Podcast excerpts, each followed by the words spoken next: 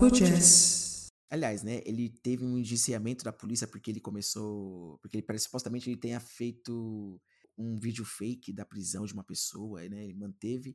Ele, parece que ele ouviu no rádio que uma operação tinha conseguido recuperar um- uma pessoa que tinha sido sequestrada.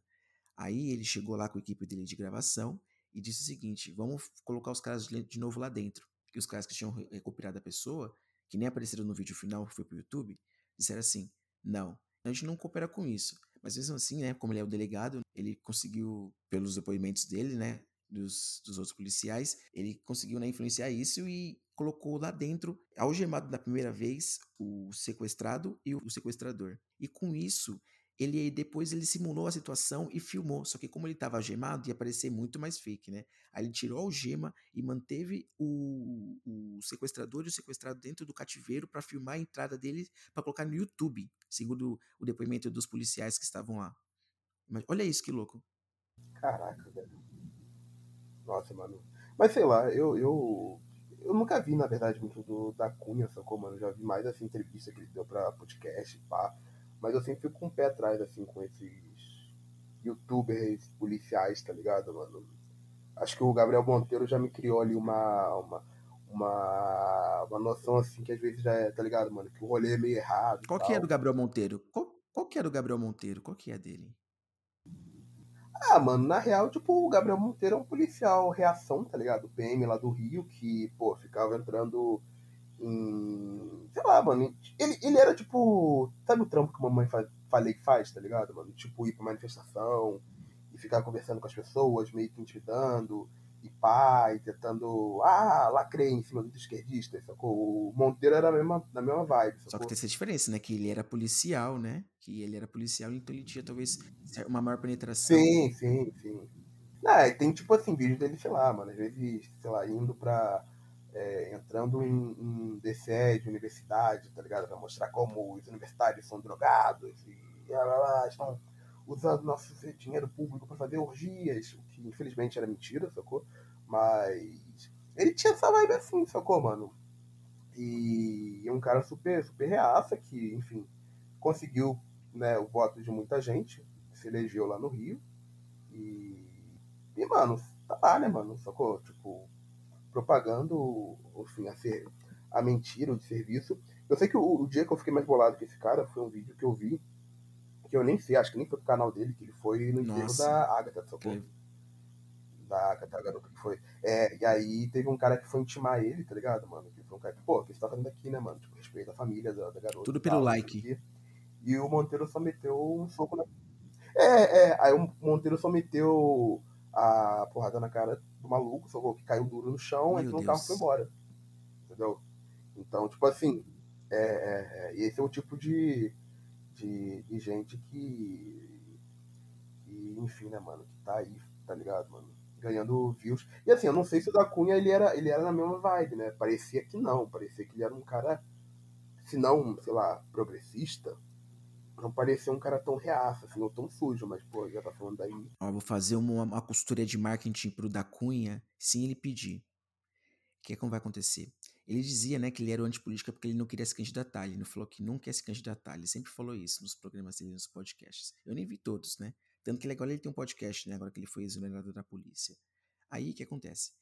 Ele ah, pode, né? Ele começou a ter um embate com o Dória agora, não sei o que aconteceu, e disse que revelar verdades e tal. Aí as pessoas podem at- até cair no descrédito. Mas o que ele pode fazer? Ele pode se vender como essa ideia de candidato de governador, como candidato eh, que é policial, que se vende, que, que está a favor das pessoas. Ele pode usar a questão de ser negro para conseguir angariar alguns votos das pessoas. As pessoas podem falar assim, de repente pode ser uma coisa muito diferente. De repente ele vai fazer essas merdas e tudo mais. Só que, claro, né, ele é um delegado, ele não tem nenhum preparo político para fazer essas coisas, né?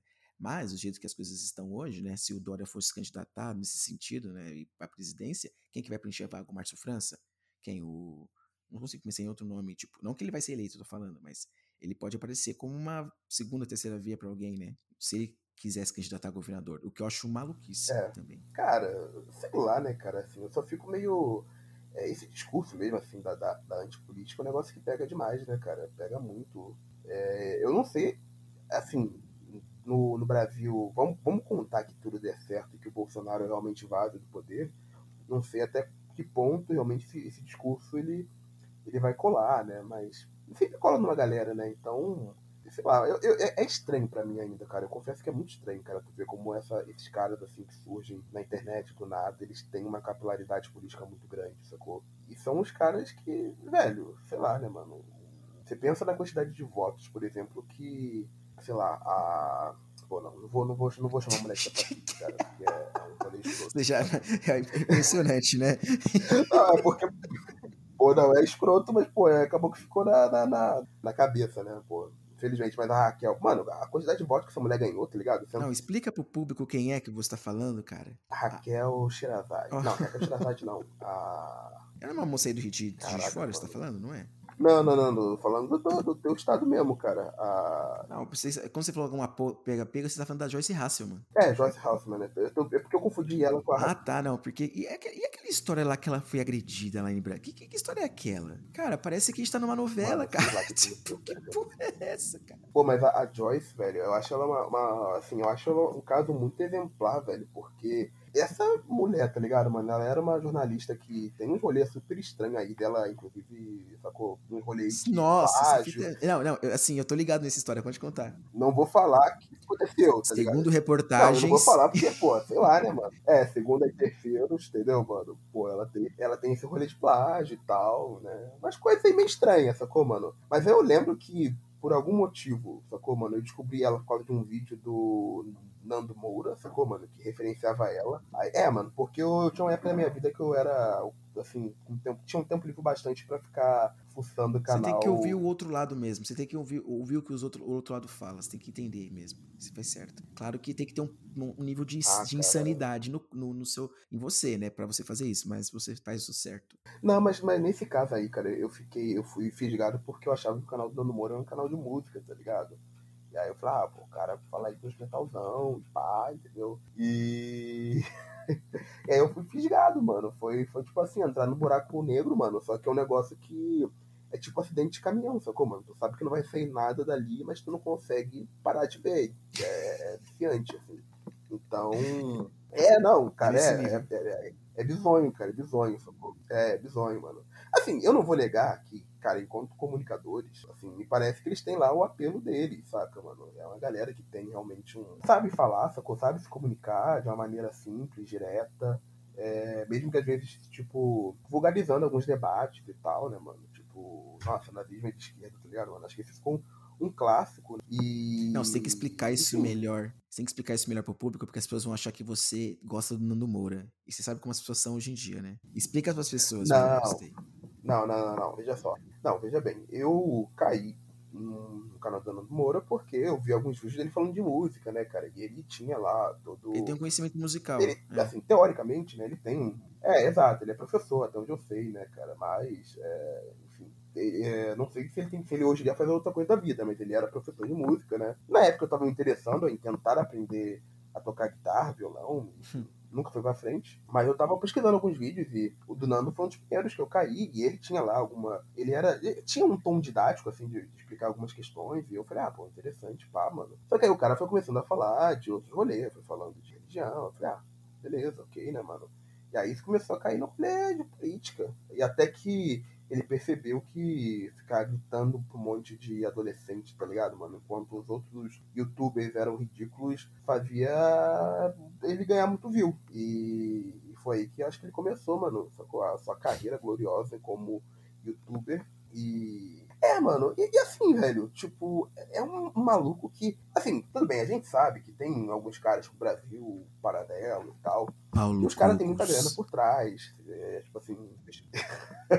Pô, mas isso daí, mano, isso aí já é tipo, a, a última cara da, da, da Deep Web, né, mano? Que é a galera cap, velho. Aí foi. Sacou? que eu fui descobrindo nessa época também, ideias fecais, sacou? E, e coisas do tipo. E o Paulo Cogos, mano, inclusive, velho, eu, eu vi eu, esses dias o vídeo dele discutindo na, na Avenida Paulista. Pô, ele com um outro maluco, um carro. Eu não sei se é o mesmo vídeo que eu vi. que a mina faz uma explicação assim, né? Meio científica dos animais. no TikTok.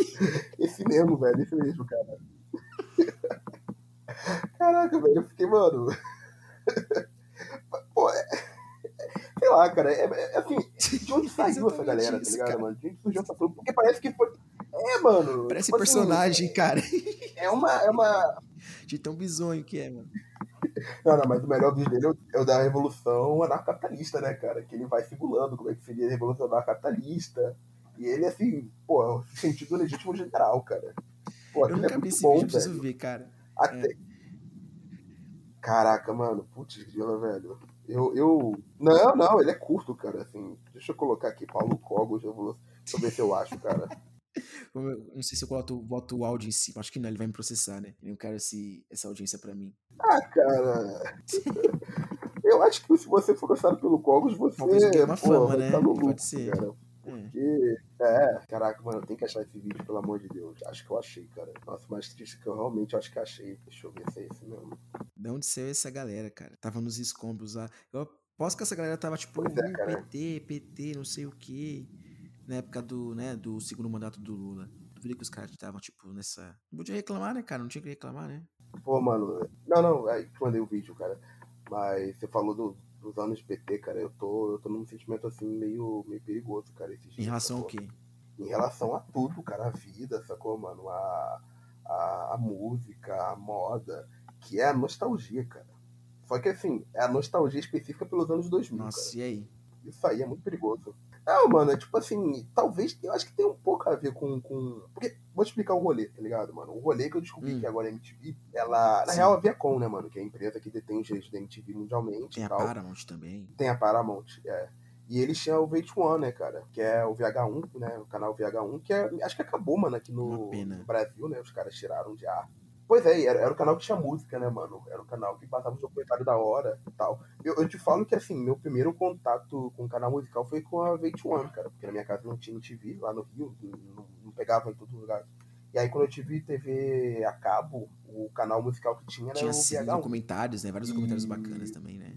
Pô, tinha. Eu gostava daquelas listas que eles faziam, né? Os 100 melhores discos de todos os tempos e tal. Aquilo ali, pô, criou muito... Não, era muito bom, cara. E aí eles acabaram, né, cara? E aí colocaram um canal retrô. Sim, é, é, é, era foda, é, era foda. Mais um canal MTV retrô. O que era bom nisso era que tinha. É. que era separado, porque eles tinham alguma série de reality show, só que a MTV não era necessariamente assim. Aí depois de um tempo começou. Eles tiraram, excluíram, né, o VH1 e colocaram a MTV, né? Deixaram a MTV como. Toca uns clipes, mas é tipo muito reality show. George Shore, sei lá o que Shore. Ah, eight, 16 é Pregnant. É, é. Acapulco Shore. É. Ué, o Catfish, cara. Esse, eu, Catfish. assim, eu nunca vi muito. Minha mãe que gosta desses programas de adolescente. Minha mãe ela vê de tudo. Ela vê aquele de tatuagem de. Sabe? E tatu, é, ink alguma coisa. Aham, e ela vê esse negócio de, de, negócio de grávida e de adolescente na MTV. Eu fico, cara, que coisa absurda. Você assiste esses Catfish, por exemplo? Hum, cara, eu já vi pouco, tá ligado, mano? Mas é uma, um bagulho que. A história é maluca, com certeza, lá, claro. Assim, não, tem umas histórias absurdas, cara. Que eu não sei se aquilo, tipo, é, é, é real, tá ligado? Ou se é ensinado. Mas o pior é que a gente, eu tá ligado? Já conheço uns casos, uns casos assim, tá ligado, mano? Tipo de nego que se passou por outro na internet. É o que mais tem. Sacanear. Então, eu sei que boa parte. É, é o que mais tem, sacou, mano? Mas eu, eu confesso que eu tenho um Guild Pleasure, que é o. De férias com ex, mano. Caraca, velho. Aquilo é muito. Tá ligado, mano? Vou falar pra você. É uma pérola que tocou na TV, cara. eu conversei com uma amiga esses tempos aí que ela falou assim, cara, eu queria muito participar dessa. Tipo assim, estudante, muito inteligente, então eu queria participar. Eu falei, como assim? Eu preciso assistir, uhum. porque a galera, todo mundo curte muito. Eu falo, mano, será que eu tô me privando de uma coisa maravilhosa, tipo, de tão grotesco que é? Eu acho que eu tô, cara. Eu acho que eu vou fazer isso nos próximos dias, entendeu? Olha que ridículo, tá ligado? Tipo, é engraçado, né, cara? Tipo, é meio que por aí, não sei. Não, mas, cara, assim, é, caraca, como é que a gente chegou no de férias com ex, mano? Eu até perdi o fio da meada. Ah, tá. Não, então. Não, mas assim, só pra, só pra falar qual o lance de férias com ex. Tinha uma época na minha vida que eu fazia faculdade à distância, né, cara? Antes de eu entrar pra UF, tá ligado, mano? De conhecer e pá. Eu tava fazendo história à distância, mano. E assim, eventualmente eu tinha que ir no polo fazer prova e tal, né, mano? Só que o polo, o polo que eu acabei pegando, porque eu fui burro e não olhei que hum. tinha um polo mais perto de casa, né, bem mais perto, era um polo em Cantagalo, cara, cidade interior do Rio de Janeiro. Então, eventualmente, eu tinha que fazer lá, ir lá fazer, e a prova era sábado e domingo. Então, vez ou outra eu tinha que ficar lá sábado e domingo. E aí, cara, não obstante, nessas épocas, às vezes eu tinha que dormir lá, né? Porque, enfim, não tinha como, pô, voltar, ir, tá ligado, mano? E voltar pra cidade. Então eu ficava no hotel, cara. E era tipo assim, mano, era um saco, porque, mano, a cidade lá, mano, era tipo um bairro, sacou, mano? Não tinha nada pra fazer. É uma cidade até simpática, sacou? Mas bem de interior mesmo. E eu ficava no hotel, mano, só comendo coisa e estudando pras provas, sacou? Que eram umas provas assim, ah, duas questões, é, 60 linhas cada uma, sacou? Eram umas questões assim. Então, pô, eu ficava comendo livro, né? E aí, tinha hora que eu me cansava, cara, não tinha nada pra fazer, a internet era, também estava meio ruim, cara. Vez ou outra eu ligava a TV lá, cara.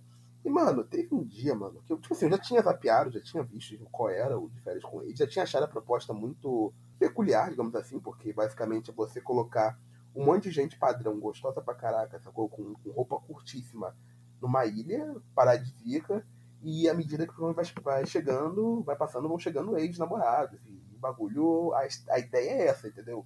É você colocar um monte de jovens, sacou, mano? Com nada na cabeça, é, a não ser. Influenciadores. Não, tá é, muito influenciador, muito influenciador, sacou? E a galera se pegando, e, e tanto no, no, sentido carnal da coisa, eu tanto no sentido. De, com pessoas reais. Mesmo, Isso é ser foda. Porque assim, os caras falam assim: lembra quando você me traiu lá? Quando você fez tal, tal, tal, tal, tal, tal, tal, tipo, sabe, umas coisas pesadas assim que ninguém revela? Tipo, os caras com as barriguinhas feias, os caras os cara meio calvo, sabe? Uma pessoa meio, uh -huh. tipo, sabe, buchudinha. Qual o problema, tá ligado? Tipo, não podia ser assim. Não, total, total. Ia ser total, engraçado. Total. Então, eu tô ligado que agora no último eles estão começando a colocar uma galera assim mais menos padrão assim só colocando chegando a colocar umas minas assim mais, mais gordinha e pá, entendeu? Porque o próprio, próprio público mesmo começou a reclamar, né? Que, pô, só a galera padrãozona, né, mano? Tipo, só os héteros topzera, as minas topzera e pá, entendeu, mano? Então, agora, acho que no último, mas o último eu não vi na última temporada. Porque começou a ficar meio repetitiva a fórmula, mano. Mas os primeiros, velho, assim, é uma obra-prima, cara. É uma obra-prima, cara. Cara, é um Não, desculpa se eu, fácil, se, se eu ataquei mano? assim veementemente, não era minha intenção, não. Fica tranquilo. Quem sou eu? Não, não, não, não. Não precisa não. ficar se defendendo. É ruim, é ruim, é ruim. Cara, é ruim Esse tá podcast não é um podcast de julgamento moral e juízo de valor. Não é, pessoal. De maneira nenhuma. Não, não, não, não, não. Pera lá. Pô, mas no dia que eu defender de férias com ele, amigo, pô, aí eu tô mal, hein? Aí eu tô mal. O cara começa falando Benimano Moura pra algumas pessoas que não, não prestaram atenção. mas beleza, você vai ter momento pra melhorar sua imagem pra algumas pessoas que não ouviram direito. Vambora.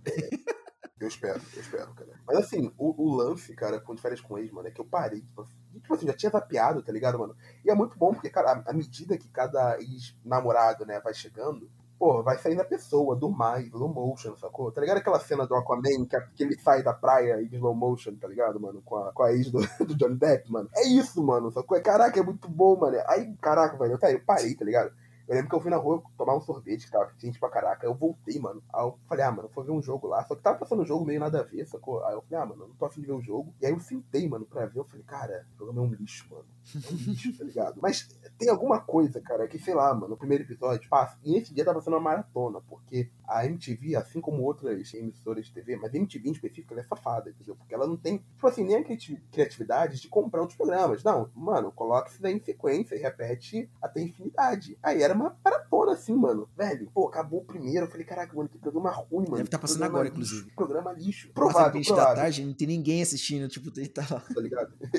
não, era tipo isso, mano. Mais 4 horas da tarde eu tava lá, mano, assistindo, eu comendo, tá ligado? Não, é Pô, muito bom isso, você é louco. Mano, falei, aí acabou o segundo. Acabou o segundo, eu falei, mano, esse programa é muito lixo, mano. Aí continuei lá assistindo, mano. E, e, velho, foi assim, mano, tá ligado? Quando eu vi, eu tinha esquecido de estudar, tá ligado, mano? Eu tava, tava me preocupando com a Gabi Prado, tá ligado? Com o ex-namorado dela. E assim, eu acho que na terceira, quarta temporada, ou segunda, não lembro, mano. Que tem a Gabi Prado que foi tipo assim, mano. Foi tipo a, a mamazita reversa, tá ligado? Tudo que deu ruim pra Carol com K no BBB, sacou, mano? Deu de bom. No, no, sentido de imagem, porque tu imagina a pessoa que causa dentro da casa, sacou, mano? Só que ela gera o um fator entretenimento, É né, mano? Aí, pô, a galera foi criando uma afeição por ela. É, tipo assim, mano, no final eu tava preocupado com a mina, tá ligado, mano? Porque ela tinha brigado com a outra mina, que era amiga dela, que tava pegando o ex, tá ligado? E o cara termina o programa é, com uma outra mina que chega na casa depois, tá ligado? Eu falei, caraca, mano. Caralho. Aí eu só sei que, tipo assim, mano, já tinha, tá ligado? Comida assim, três potes de sorvete, estavam em pé aplaudindo no final, tá ligado, mano? Pô, era muito bom, mano.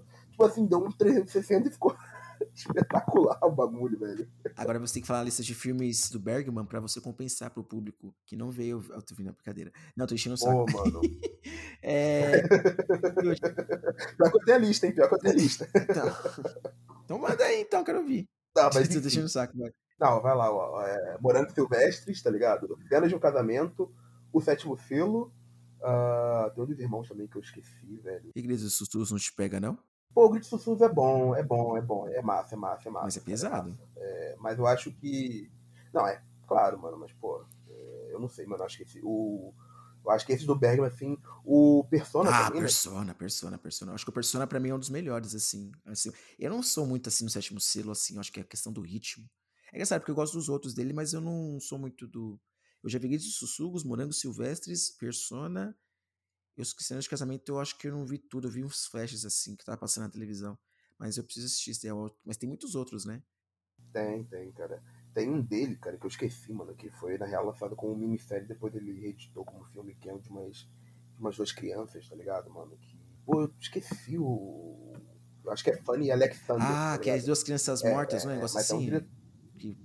Que tem um pai controlador, Não, negócio não, na assim? real, tipo assim, o padrasto, tá ligado? O pai, acho que o pai meio que morre, aí a mãe casa com o cara, acabou. É, é um filme longo pra caraca, que é mais de três horas, mas é muito bom, cara. E aí tem uns rolês, tipo... É que ele, ele vira um espírito, esse cara, não é? Ele não vira espírito, esse cara? É meio que. É, É, é, é, é, tem, tem esse rolê. Eu quero que você me diga qual tipo de. Qual filme que você gosta de assistir quando você quer se sentir entretido ao mesmo tempo. Ah, tipo, que legal, esse filme me deu uma coisa pra pensar. Por exemplo, Matrix da vida, um, um Senhor das Armas, um. Sei lá, um Pulp Fiction. Pô, cara, boa pergunta, velho. Eu não sei, talvez um filme do. Ah, eu, porra, eu vou falar muito o cultzinho palestrinha, tá ligado? É, eu não sou assim, cara que fica defendendo, não, você tem que assistir o filme indiano e tal, tal, tal. Não que eu não assista, mas não, fico, eu não sou desses caras, não. Você quer assistir o filme da Marvel? Quer assistir o besteirão americano? Vai fundo, cara. Não, mas então, eu acho que é muito uma parada de vibe, assim, do momento, saca, cara? Porque não é todo dia que eu tô disposto a ver um filme do Lars von Trier, sacou, mano? Nossa, é verdade. Esses tempos eu vi o Dançando no Escuro, né? É, é, com a Bjork. Muito bom, cara. Pô, sensacional. Triste pra caraca, um dos filmes mais tristes que eu já vi na minha vida, mas. Pô, sensacional, cara. Eu adoro esse filme. É, mas o Melancolia, tá ligado, mano? Do planeta, eu acho que é o mais que me pega dele, sacou, mano? É. Eu preciso assistir esse filme. Eu, nunca- eu, eu fico pensando, putz, esse filme deve ser muito parado. Eu não consigo. Eu preciso ver pela obra, pela arte. É paradão, é paradão. É paradão, é paradão. É E o paradão, Melanco... E o Ninfomaníaca? Pô, mano, Ninfomaníaca não me pega tanto. Mano. Muito hype, Tanto eu acho né? que eu nem vi a segunda parte. É, é, é muito hype. Sei lá, mano. Tem umas coisas assim meio tipo, ah, pô, a pepeca da mulher tá referenciando a vagina de Maria numa pintura renascentista clássica. Tipo, oh, tá ligado, mano? Isso é tão arte, tão transcendental. É. E no final eu, eu percebi que o cara só quer fazer um filme sobre sexo. Então, eu, sei lá, cara, eu, eu acho que é um filme muito. Ele é ambicioso, eu gosto dessa ambição, mas eu acho meio tedioso às vezes, sacou? Então, isso me tira muito do filme, cara. Quando o filme tá querendo parecer muito mais pretencioso do que de fato ele deveria ser. Eu gosto, É um negócio que me tira. um gosto dessa pouco. questão desse filme, da, que é um dos últimos filmes do Shia LaBeouf, LaBeouf, né? Antes de surtar. Uhum. Eu acho, eu gosto dele como ator, mas não sei qual que foi, a- qual que foi a fita. Aquele filme Paranoia, não sei se você- já assistiu, que ele Já, já, já. que ele fica machucado e fica fica na janela, né, vendo o cara, ele tem certeza que aquele cara cometeu um crime. Aquele cara só faz filme de bandido, né, aquele ator. Impressionante. Ele aparece naquele filme 12 quadras do, do, do Bruce Willis com o Mos Def. Lembra desse filme? É muito louco, você é louco. Caraca, mano, pô, esse filme é antiga- mano. Mas esse filme é maneiro, é maneiro, tá ligado? Nossa, muito Tá ligado? foda, né? Eu, eu, eu, eu tenho uma lembrança do Shia do Transformers mesmo, sacou, mano? É verdade, cara. Com a Megan Fox. É, cara. Mas vamos falar de fofoca, fazer uma Pô, filme ligação, né? geração, mano. A Megan Fox estava nessa treta que teve agora do Met Gala, né? Não sei se era Met Gala ou com Machine Gun Kelly, que o, o, o tosco lá do Conor McGregor quis bater no cara. Momentos antes ele tinha dito que nunca conheceu o cara, ele só queria bater no cara porque ele pediu um autógrafo dele. Tipo, qual que é o nível desse, desse cara, é, Conor McGregor, que é rico pra caralho, que tipo, e quer arranjar tentar por assim por nada, só pra ganhar barulho na internet, só pra fazer buzz, tá ligado? Que porra é essa? Eu suspeito que seja, mano, mas sei lá, cara, eu meio que não entendo muito a vibe, a, a vibe assim de gente rica, tá ligado, mano? Porque, tipo. Não, podia é, estar tipo, fazendo coisa muito mais importante, tipo, porra, tá lá, tá treinando, não sei o que, tá ajudando alguém, não sei o que porra, tá ligado? Tá comendo alguém, qualquer porra, né? Tá tipo, eu quero tentar com as pessoas, olha como eu sou briguento, que ridículo, cara. Não, assim, eu, eu não sei porquê, cara. Por algum motivo eu tenho uma impressão que o Machine Gun Kelly é um cara muito com uma com um rosto muito socável, entendeu, mano? Tipo assim, não é que eu acho que o cara seja babaca e tal, mano. Ele só parece um cara que eu não gostaria, entendeu, mano? Talvez porque ele se acha demais. Não Será sei, que ele se acha? Não mano? sei, não sei. Mas ele, ele tem um. Eu, eu vi que ele arranjou uma treta com o Corey Taylor, Cara, né, eu nem conheço esse cara, sabia? Eu só fui ver a música dele por causa dessa treta aí. Eu nem sabia, cara. Ah, deu certo. Quantas pessoas foram ver a música desses caras ou foram ver uma luta? Sabe? Como eu queria ser agente, né, de celebridade. Então, o Machine Gun Kelly eu conhecia porque, na real, teve uma diz dele com É, Eminem, teve né, cara? isso, Na é. real, o Eminem sentou ele num som. Teve isso, mano. Aí foi ali que eu conheci o cara. E aí. né?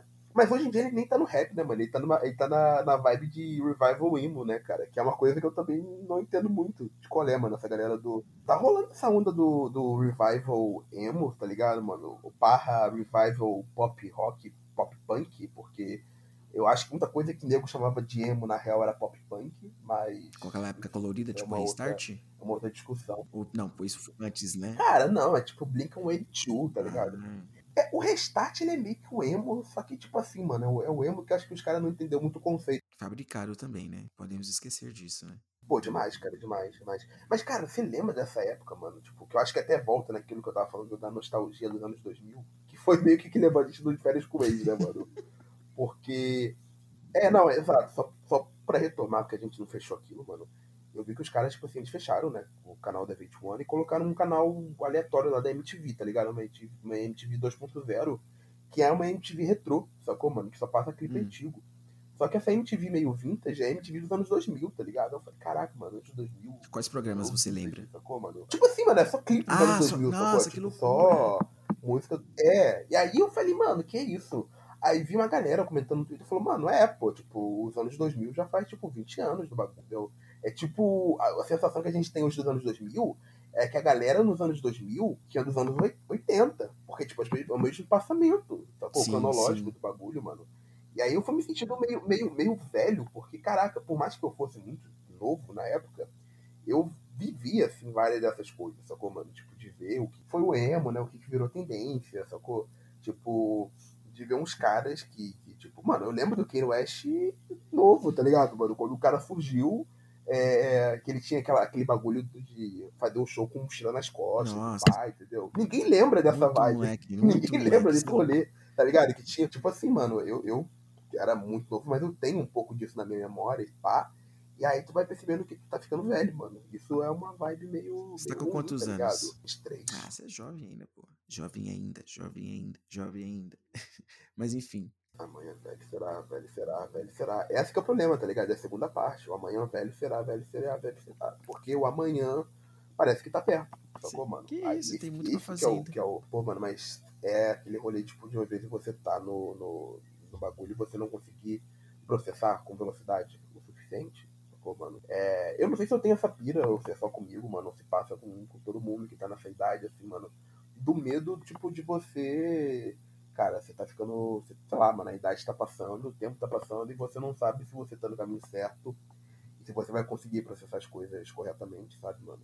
Mas, Medo do futuro, né? acho que é só pira minha mesmo. Não, mas. É, é, é. Não, acho que todo mundo tá passando uma coisa parecida. Muita gente, pelo menos, porque você pensa só. Olha que, olha que momento que a gente tá passando agora, né? Inflação.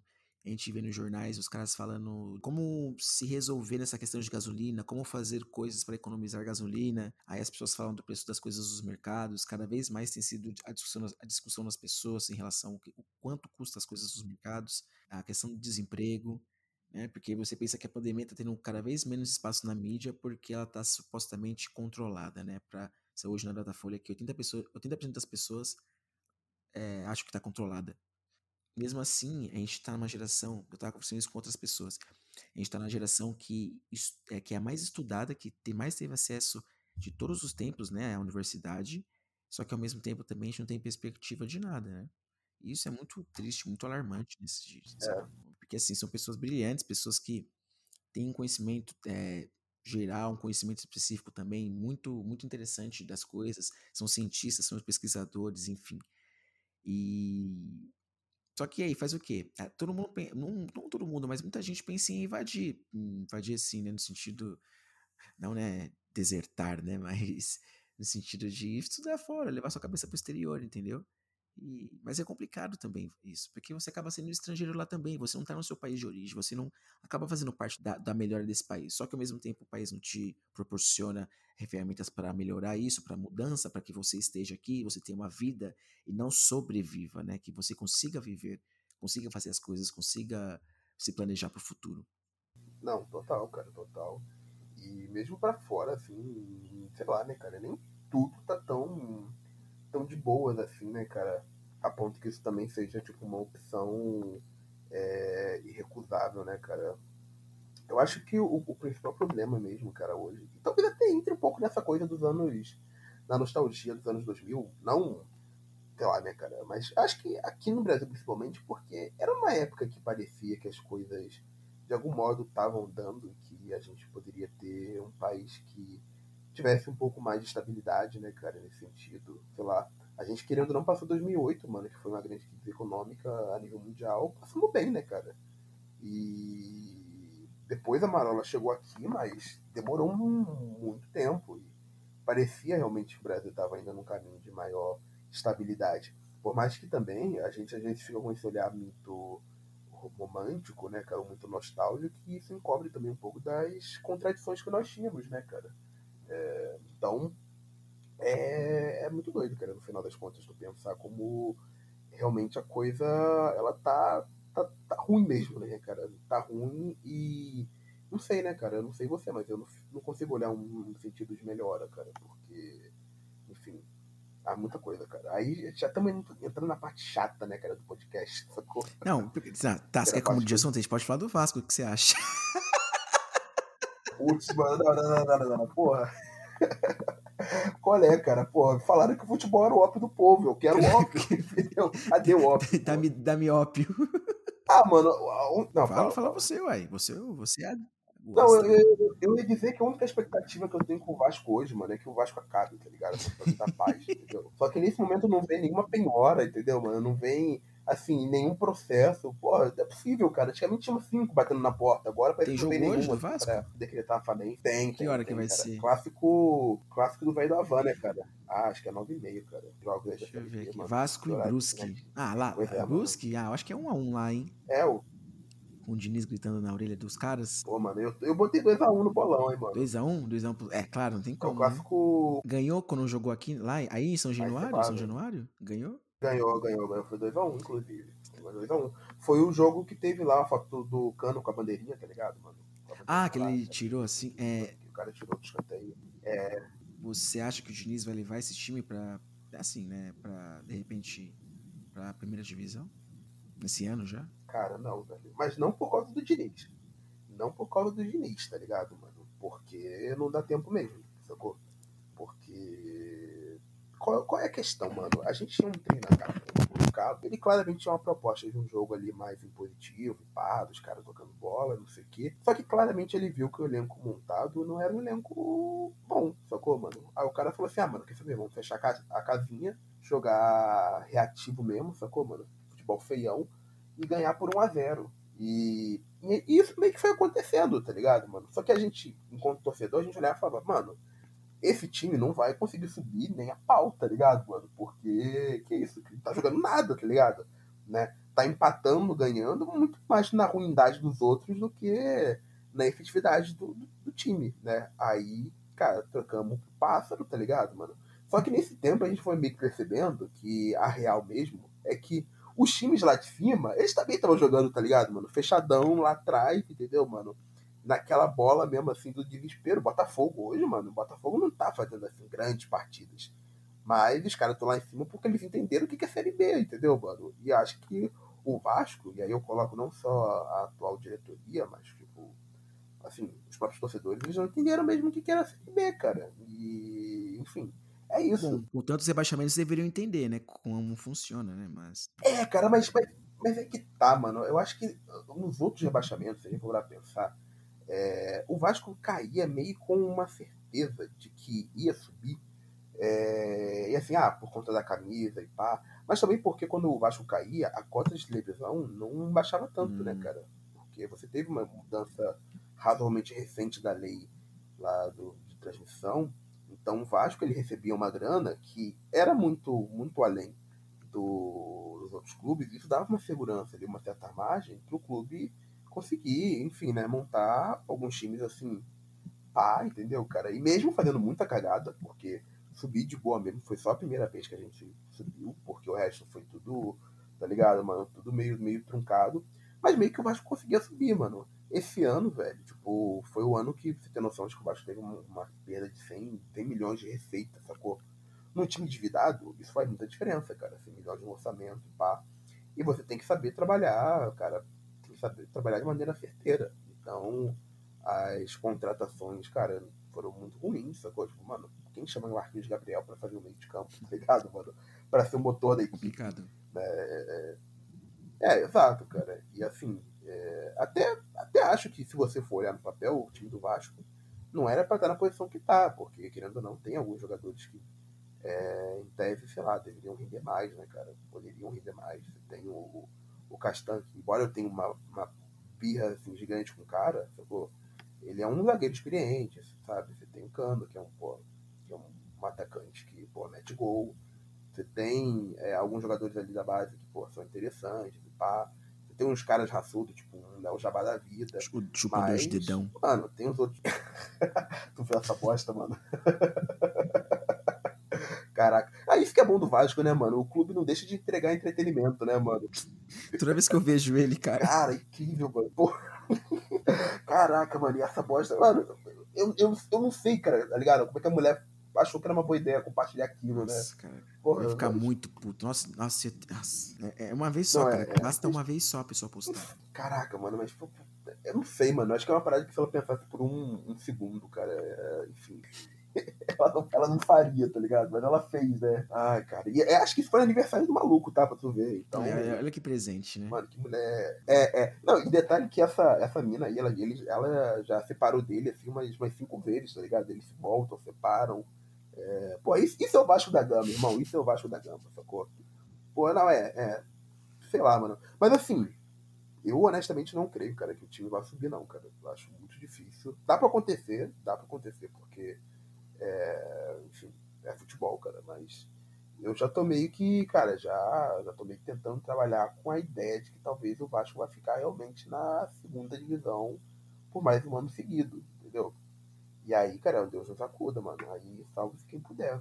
Ah, amigo, né? de repente é. E pra melhorar, pô. Tá, cria não, cancha, fala, tá ligado? Cara, cria, cria casca. Não, que isso? Cria casca, entendeu? Cria cancha, tá ligado? Cria de criar, criar experiência para depois você chegar na Série A e ficar totalmente forte mesmo, que você é um time que, ó, você pode ver, apesar da gente ficar nessa, né, o ACB tem ficado cada vez mais competitivo ultimamente, né, não é como se fosse na época que eu, nas outras vezes que o Vasco caiu, que, tipo, conseguia também, apesar da renda, também da grana a mais, conseguia sobressair, né? Então, a, gente, a gente vê hoje, por exemplo, tem o Cruzeiro, o Botafogo, o Vasco, tem o Goiás, tem Ponte Preta, tem Guarani, que são times tradicionais, né? É, Você é um campeonato muito mais difícil, né? É um campeonato muito mais difícil. O Havaí, né, com certeza, tem outros, ó, vários, velho. Confiança, Remo, Não. Náutico. Náutico com tá uma amostra agora porque perdeu o Chiesa, né? Mas enfim. Nossa, cara, o Náutico, o maior cavalo paraguai da história, velho. Os caras estavam voando, assim, na, na B, cara. E eu nunca vi um time cair tanto, assim, de produção, cara. Impressionante. Mas, cara, é, mano, mas ao mesmo tempo, pô, primeiro que assim, pra imagem do clube isso é péssimo, mano. E, velho, tipo assim, é mais um ano com 100 milhões a menos, sacou? Tipo, é mais um ano você lutando, assim, pra equacionar as dívidas e pá. E, cara, assim, é. Putz, é porque ninguém que, que não seja muito vascaíno acompanha o cenário político do Vasco. Mas tem um certo candidato, tá ligado? Que é um cara que prometeu já mundo de fundos e, e surgiu aí com maquete de reforma de São Januário, tá ligado? Com caravela, o estádio formado de caravela. Que isso? Um negócio assim, meio super faraônicos. É, não, Balotelli, cara. que Balotelli, isso, o pujante. Mano, até. E aí, Arthur Rei, o cara meteu. O Chique maluco, né? O, Cata... o Catari, né? Vai, vai, vai investir no Vasco. Pô, mano, mas sempre surge, assim, de tempos em tempos, mano. Isso é uma, coisa, assim, que virou meio magética, assim, na, na torcida, tá ligado? Que vai fugir um, um cara que vai descer do céu, assim, um Cadê meu tá mecenas? Tá Pô, é, é, é, cara, é, é nesse, nesse naipe, sacou, mano? Tipo, é, sei lá, vai surgir uma tia Leila da Arábia, sacou? O menino, tá ligado? ligado? Tipo, tá ligado, mano? Eu fico vendo, eu fico vendo o jogo que os caras fizeram no, na, na terça-feira. Eu falo, caralho, mano, olha isso, mano. Os caras. Ai, cadê meu, cadê é. meu mecenas, tá ligado? Tipo, fico pensando nisso, né, mano? Cara, o Menin, ele é muito rico, tá ligado? Tipo, 15 bilhões é. de. E pensar nisso, ó. Nós vamos fazer uma outra ponte aqui. Construtora, ele é MRV, né? Construtora que ficou que enriqueceu quando, assim, já, já era estabelecida, mas quando você ouviu falar da MRV, eu comecei a ouvir falar do MRV de uns 10 anos para cá, com esses negócios de Minha Casa Minha Vida, né? Com, com com financiamento de imóvel, com caixa, casa própria. O que acontece? Nesse momento do governo Lula também, as pessoas às vezes esquecem que a gente também tem muitas coisas boas que aconteceram, né? Mas foi um governo meio liberal com algumas coisas. E foi quando eles investiram e fizeram consultores crescerem pra caralho, né? Tipo Debrecht, Andrade Gutierrez, teve a MRV também, que bombou, explodiu de empreendimentos de apartamentos, enfim. Aham, aham. É, eu, eu, você falou disso, cara, eu lembrei que a MRV eu já conhecia porque lá no bairro onde eu morava, no Rio, em Campo Grande, cara, era batata do passar e tu ver uma placa lá de construção escrita MRV, construtora e tal, mano. E várias construções também puxadas muito nesse lance de minha casa, minha vida e pá, entendeu? Então, eu tenho um pouco dessa memória, assim, cara, de já ver os caras e tal, e era um bagulho meio, meio padaria, que parece que em cada esquina tem Exatamente, é muito presente, né? Muito dinheiro, cara. A construtora dá muito dinheiro, ou dava, né? Ah, eu acho que ainda dá, cara, porque os caras estão metendo um estádio, pô. Estão metendo um estádio lá do Zerinho, pô. Do novo, porra, do nada. F Mineirão, né? Vai ser do Cruzeiro, Mineirão? Acho que sim, né? Ah, cara, o, o, o Atlético deve jogar lá, tipo, clássico, final de campeonato, sacou, mano? Pra fazer maior renda e pá. Doideira, cara. Eu, pô, mas eu fico meio triste, assim, cara, porque é a mesma coisa, assim, não sei, né, mano? Sei que a corintiano pode falar melhor, mas eu vi que, pô, então vão privatizar agora Itaquerão, né, pô? E aí sei lá, né, mano? Pra mim sempre foi um estádio muito mítico, sacou, mano? Assim, sempre vi muito. Pela TV, obviamente, né? Muitos jogos dos times paulistas. Esse estádio novo do Corinthians né? ou, ou você tá falando Pacaembu? Pacaembu, pô. Nossa, mano. Tá vendo como é que eu tô, tô bem nas ideias hoje, né, mano? Não, mas isso, isso é uma coisa interessante, porque Pacaembu, mano, pra mim era tipo o estádio do futebol paulista, sacou? Sim. É, era tipo o Maracanã paulista pra mim, sabe? De tanto. Era pra mim um estádio que personificava mesmo, assim, a essência do que era o futebol paulista, assim né, nessa coisa meio magética. E era o estádio onde o Corinthians jogava, mano. Então, isso é uma coisa que meio já fugiu da cabeça, porque hoje é Itaquera, né, cara? É curioso você falar isso, porque, na verdade, quando, a gente, quando as pessoas mais antigas falavam do Corinthians, né, elas têm as memórias, as memórias mais, assim, marcantes são as do, do Morumbi, porque o Corinthians fazia muito jogo, muito jogo um clássico, era no Morumbi. Algum jogo ou outro que era de menor importância, uhum. que era no Pacaembu. E, por exemplo, 77 foi assim, anos sim, 90, sim. o Brasileirão dos anos 90 também foi assim, o Mundial foi no Maracanã, não foi no Maracanã, mas assim, os jogos do Campeonato Brasileiro foram no Morumbi, o Corinthians jogava no Morumbi alguns jogos grandes até mais ou menos 2009, 2010, quando o André Sanches brigou com o Juvenal Juvencio, porque ele tinha a opção de jogar no, Morumbi, no Pacaembu ou no Morumbi, né? Não tinha arena ainda. E como o Morumbi tipo comporta o parece que o recorde do um dos recordes, pelo menos, do, do estádio do Morumbi, claro, isso foi nos anos 70. Foi o jogo 2 dos três jogos entre Corinthians e Ponte Preta na final de 77 do Paulistão. O segundo jogo teve parece, mais uhum. ou menos umas 123 mil pessoas. Imagina isso no estádio hoje em dia. Caraca, é, impossível. Imagina né, que o Maracanã tenha tido mais, eu acho que não, na Copa de 50, né? Não sei se 50 Não, muito mil. mais, cara. Assim, tem, tem uma coisa de você olhar as imagens antigas do, do Maracanã, um, cara, é um, mar de gente, assim, saca? É um negócio é, absurdo e, e, é óbvio que, assim, é óbvio, olhando, a gente tem essa coisa meio do futebol antigo, pá, que, enfim, né, cara, né, molda a, a, nossa percepção do que é o futebol brasileiro, porque eram tempos mais românticos, vamos colocar assim, mas, assim, nem a pau, cara. Um estádio como o Maracanã hoje em dia seria viável, né, cara? Por, por inúmeras razões. Mas o que fizeram com o Maracanã foi, foi uma violência, né, cara? Porque. É, e assim, eu não tenho essa, essa coisa, assim, essa vivência que muitos amigos, familiares meus tiveram, tipo, de frequentar o Maracanã, né? E de ir lá, assistir jogos e tal. Mas, cara, todo mundo fala que foi outro estádio, sacou, mano? Acabou o Maracanã, o que tinha esquece, entendeu? Porque o que fazia o Maracanã era o quê, cara? Era geral, que Sim. você pagava um real para entrar e assistir jogo, entendeu, mano? Era, era o modo como, como ele foi construído, as arquibancadas e tal. E, e, assim, tem uma coisa, mano, que nego não, não, assim, não capta, que é uma doideira, assim, cara, se tu pensar no Maracanã, porque ele foi meio que um, um projeto de disputa, de, de, de, de, construção de Brasil na época, sabe? Porque A ideia original era tu construir o estádio em Jacarepaguá, na Zona Oeste é? e tal. E, e muita gente teve, é, é, e enfim, teve um debate muito intenso na época que era tipo assim, não, pô, a gente tem que fazer um estádio que ele seja numa área mais central, então por isso você coloca ali na Zona Norte e tal. Até hoje, assim, mano, pra você chegar no Maracanã não é tão difícil, porque tem linha de trem, pá, entendeu? Então meio que é razoavelmente, entre aspas, né, acessível você sair de outras partes da cidade ir Maracanã. Pelo menos é mais fácil do que você ir para Jacarepaguá, né? Nossa. Porque, exato. E, enfim, cara, e tinha toda uma discussão também de que o estádio ele deveria comportar todas as camadas. É claro que assim, ele não era um estádio igualitário, porque. E isso é uma coisa que eu já ouvi muita gente que ia pro, pra, pra geral falar, cara, que a geral era meio com fosso, entendeu? Tanto que tinha gente que não conseguia ver outra parte do campo, porque o geral ficava meio que um pouco abaixo do nível do campo, entendeu? Mas doideira, assim. Mas era um estádio que, querendo ou não, o pobre conseguia pisar lá, né, mano? Então, é, você tinha uma coisa assim, meio tipo, ah, pô, a galera que tá aqui embaixo, mais perto do campo, paga barato, né? E à medida que vai crescendo, vai subindo, assim, né? Porque era, era um estádio que nem o Morumbi, né? Que ele tinha níveis ali de arquibancada e tal, Sim. né? Você ia aí encarecendo também, né?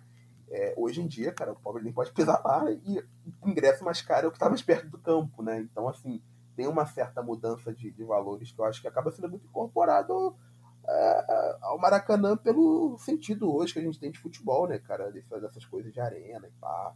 Então é um bagulho muito doido de tu pensar, né, cara? Como o próprio Maracanã, ele de certo modo mostra uma mudança de visão de sociedade, né, cara? Que é de olha, a gente vai ter que, enfim, construir assim, realmente um grande estádio para tentar comportar o máximo de gente possível, ainda que né, a maneira como se vai se estruturar dentro do estádio vai ser desigual, para, enfim, pobre não entra no estádio, é. sacou?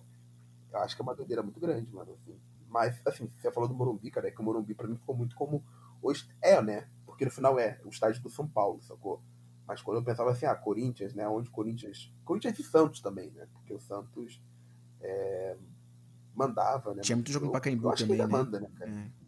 Tinha, tinha. A final da Libertadores de 2011, uhum. foi 2011? Foi 2011 do Santos. Foi lá, né, cara? Então eu tenho um pouco, assim, dessas, dessas lembranças. Assim. Grandes jogos do Pelé mesmo, né? Teve, teve jogo no Pacaembu mesmo, nos anos 60 e tal. Total, total, cara. Eu não sei, eu fico meio. Eu fiquei meio, meio assustado, assim, vendo eles demolindo o tobogã, mas assim, eu também não sei. Vou fazer um shopping lá, que lá que porra. Vamos botar um Starbucks lá. Vai ficar feliz? Caraca, velho, é, então. É meio que por aí. Vamos botar uma casa do pão de Caraca. queijo, vamos botar um, um Pizza Hut, uma Subway, uma loja de joia, uma Pandora. Vamos ver o que vai acontecer lá. É, tipo assim, mano, eu não sei, eu fico pensando assim, eu não sei como é que foi o lance, o processo, né, assim, discussão na época do estádio lá de Itaquera, né, com o André Sanches e tal. Mas eu, eu fico pensando assim, mano, não sei até que ponto era. era... Porque, por mais que assim, no, no Rio, todo mundo lá, os grandes, os grandes clubes, eles têm uma, uma, uma sensação, né? Que não, o Maraca, por mais que o Flamengo tenha chegado junto, né, tenha se apropriado mais disso, né? Todo mundo tem uma construção, tipo assim, ah, o Maracanã é, é nosso, né, cara? Porque é o templo do futebol. É, então não pertence só a um clube, né? Não pertence só a uma instituição. Mas, assim, meio que é o Flamengo fez uma certa apropriação daquilo e tal. E eu achava que o, o Corinthians iria num, num, processo semelhante, né, cara? E eles preferiram construir um outro estádio que também deu uma de dívida Nossa, e tal. Nem me fala. E meio que não sei, né, cara? Podia ter reformado o Pacaembu e algumas coisas ali, deixado um pouco mais acessível e mantido o estádio como concessão, né? Podia ter feito isso. É, sei lá. Mas parece que teve uma reunião, ou as pessoas do bairro, né, a elite, né, porque era um bairro de boy, né, no Pacaembu, ficaram, né, receosos, não queriam muito, as pessoas não gostavam do tipo de público que ia lá ver o jogo do Corinthians, né, porque era muito mais acessível. Tipo, na Paulista, né, quase na, é quase na Paulista, ah. então acaba ficando meio que centro pra todo mundo. Né? Ah, saquei. Meio que central pra todo mundo. Mas enfim, citando sobre o Maracanã e tudo, que teve o jogo do Flamengo contra o Barcelona de Guayaquil, do Equador. E aí apareceu assim, né? Público pagante 26 mil, presentes 28, alguma coisa assim, né? 24, 26, né? Presentes e pagantes, algo assim. Aí a renda foi de 4 milhões e alguma coisa. Eu fiz a conta, dividi, né? Pelas pessoas que pagaram. O ingresso médio desse jogo da, da quarta-feira da Libertadores foi de 183 reais, o ingresso médio. Olha isso, cara. Não, tem muito, muito, muita gente que eu conheço, assim, que é em jogo de Flamengo e tal, cara, torcedor antigo e tal, que, cara, não vai hoje. E assim, pensa que, infelizmente, né, no meu caso, o Flamengo tá vivendo, assim, uma das maiores épocas, né, da sua história gloriosa. E tem muito torcedor que não pode estar vendo isso de perto, né, com constância e tal. Quer dizer, essa galera também foi meio que empurrada para fora, né? Fora que a gente tá ignorando que esse é um momento de pandemia, né? Então, teoricamente você tem que fazer lá o teste e tal, e o teste também é uma baba, né, cara? Hum. Então, assim, é, a média aí que eu vi, por menos de, de 60 conto e tal, tu não paga um teste. Então, assim, é um bagulho meio, meio absurdo. Tem todo um né? evento, na verdade, né? Tem toda um, uma, uma ordem de gastos, né, para você estar lá no jogo. É, é. Mas eu fico olhando isso e pensando que talvez o nosso destino seja realmente ser que nem na, na Inglaterra, porque na Inglaterra os caras basicamente fizeram isso, né, mano? Tipo, os torcedores, eles meio que foram empurrados pra, pra, pra assistir em casa, né? Até porque começou aqui, aquele lance tipo de pay-per-view e tal, né, cara? Então, é, também era interessante, tipo, manter parte da torcida tradicional em casa, sacou, mano? Pra pagar o pay-per-view e os muito aficionados, tá ligado, mano? Foram meio que se mantendo ali por causa de plano de sócio, né? Que garante um valorzinho de ingresso. E assim, na época isso foi meio que vendido como uma solução pros hooligans, né, cara? Sim. Pra você acabar com a violência no. Evitar que as pessoas ficassem na, em volta do estádio também, né? É, exato, cara. Mas porque é meio balela, porque, mano, tu viu aí o final da Eurocopa, cara? Tipo, a Inglaterra perdeu. Os ingleses saíram quebrando tudo, tá ligado? Descendo a porrada no estádio. Então, tipo assim. Os caras é muito azarado, né? Impressionante, né? Impressionante. E aí? Pô, demais, cara. Demais. Não, é, demais, assim, é, a gente. É. Eu, eu achei que dava a Inglaterra. Não, a gente entrou em várias questões que a gente pode ter discutido sobre isso, né? Pode também discutir sobre a questão da, da pessoa, de excluir das pessoas que não podem ir ao estádio mais, que excluiu também as pessoas mais pobres e os negros do estádio, né? Você possa hoje, você vê a, a cara do público assim, dá até vergonha de ver algumas coisas. Só uma galera branca segurando o celular na hora do jogo, na hora do gol, e tipo, gastou uma 500 conto num pacote completo para tipo, nem observar o momento na sua frente.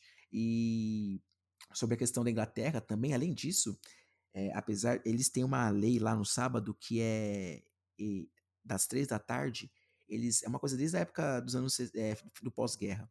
Eles não podem, eles não transmitem um jogo das três da tarde, que acho que seria, acho que meio dia, 11 horas da tarde aqui, porque eles queriam incentivar que as pessoas fossem ao estádio ver o jogo, para não prejudicar a, a, a, presença do público, sendo que se passasse na televisão. Então, no sábado, na Inglaterra, eles têm apenas dois horários para passar os jogos, né? Que eu acho que é 8 da manhã aqui, né, no horário de Brasília, e o jogo das, da, das duas da tarde aqui, ou uma coisa assim, que ela é tipo uma sete da noite. E só que realmente, né, tem muito disso, né? Porque você também falou da questão dos hooligans, tinha a questão da quando eles, por exemplo, a torcida do Liverpool mesmo, né, uhum. né, eles brigaram com os caras lá, contra a Juventus. Aí depois teve aquela situação no estádio lá, quando morreram várias pessoas é, é, esmagadas, né, na torcida e como isso mudou também o futebol inglês, né, para ser cada vez menos é, nocivo, ideia de arquibancada, de público lá gritando e tudo mais, né?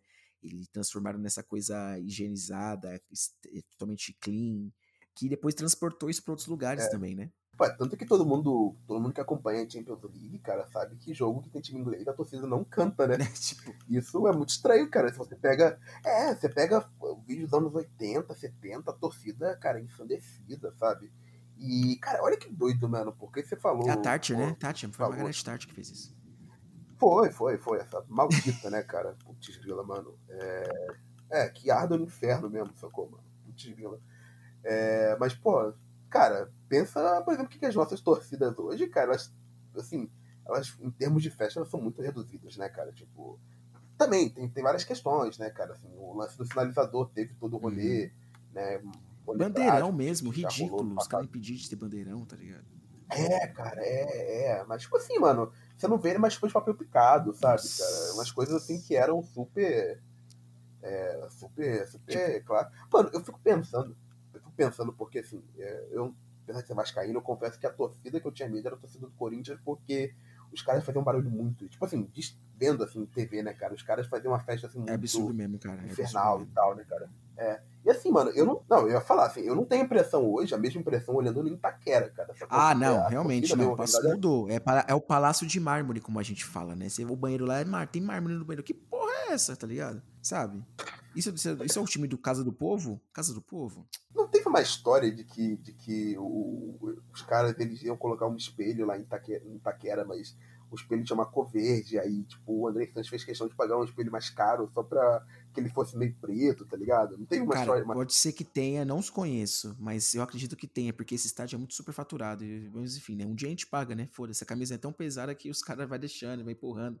Os caras não tem, os caras vai tentar penhorar dinheiro do Corinthians, não tem um dinheiro não, um dinheiro na, na, nos fundos, mas os caras tá chamando o William, tá chamando o Renato Augusto, tá chamando o Paulo Guedes, foda-se, né? Os caras são os mágicos, ah, cara. cara. Mas... Só conta fria. Não, mas, mas eu, eu, vou te falar, mano, que eu, assim, você tava perguntando do Vasco, acho que o torcedor do Vasco tá tão maluco nesse momento que ele toparia uma loucura dessa, sacou, mano? Só pra, pra poder ter um minuto mais de alegria, sacou, mano? Porque.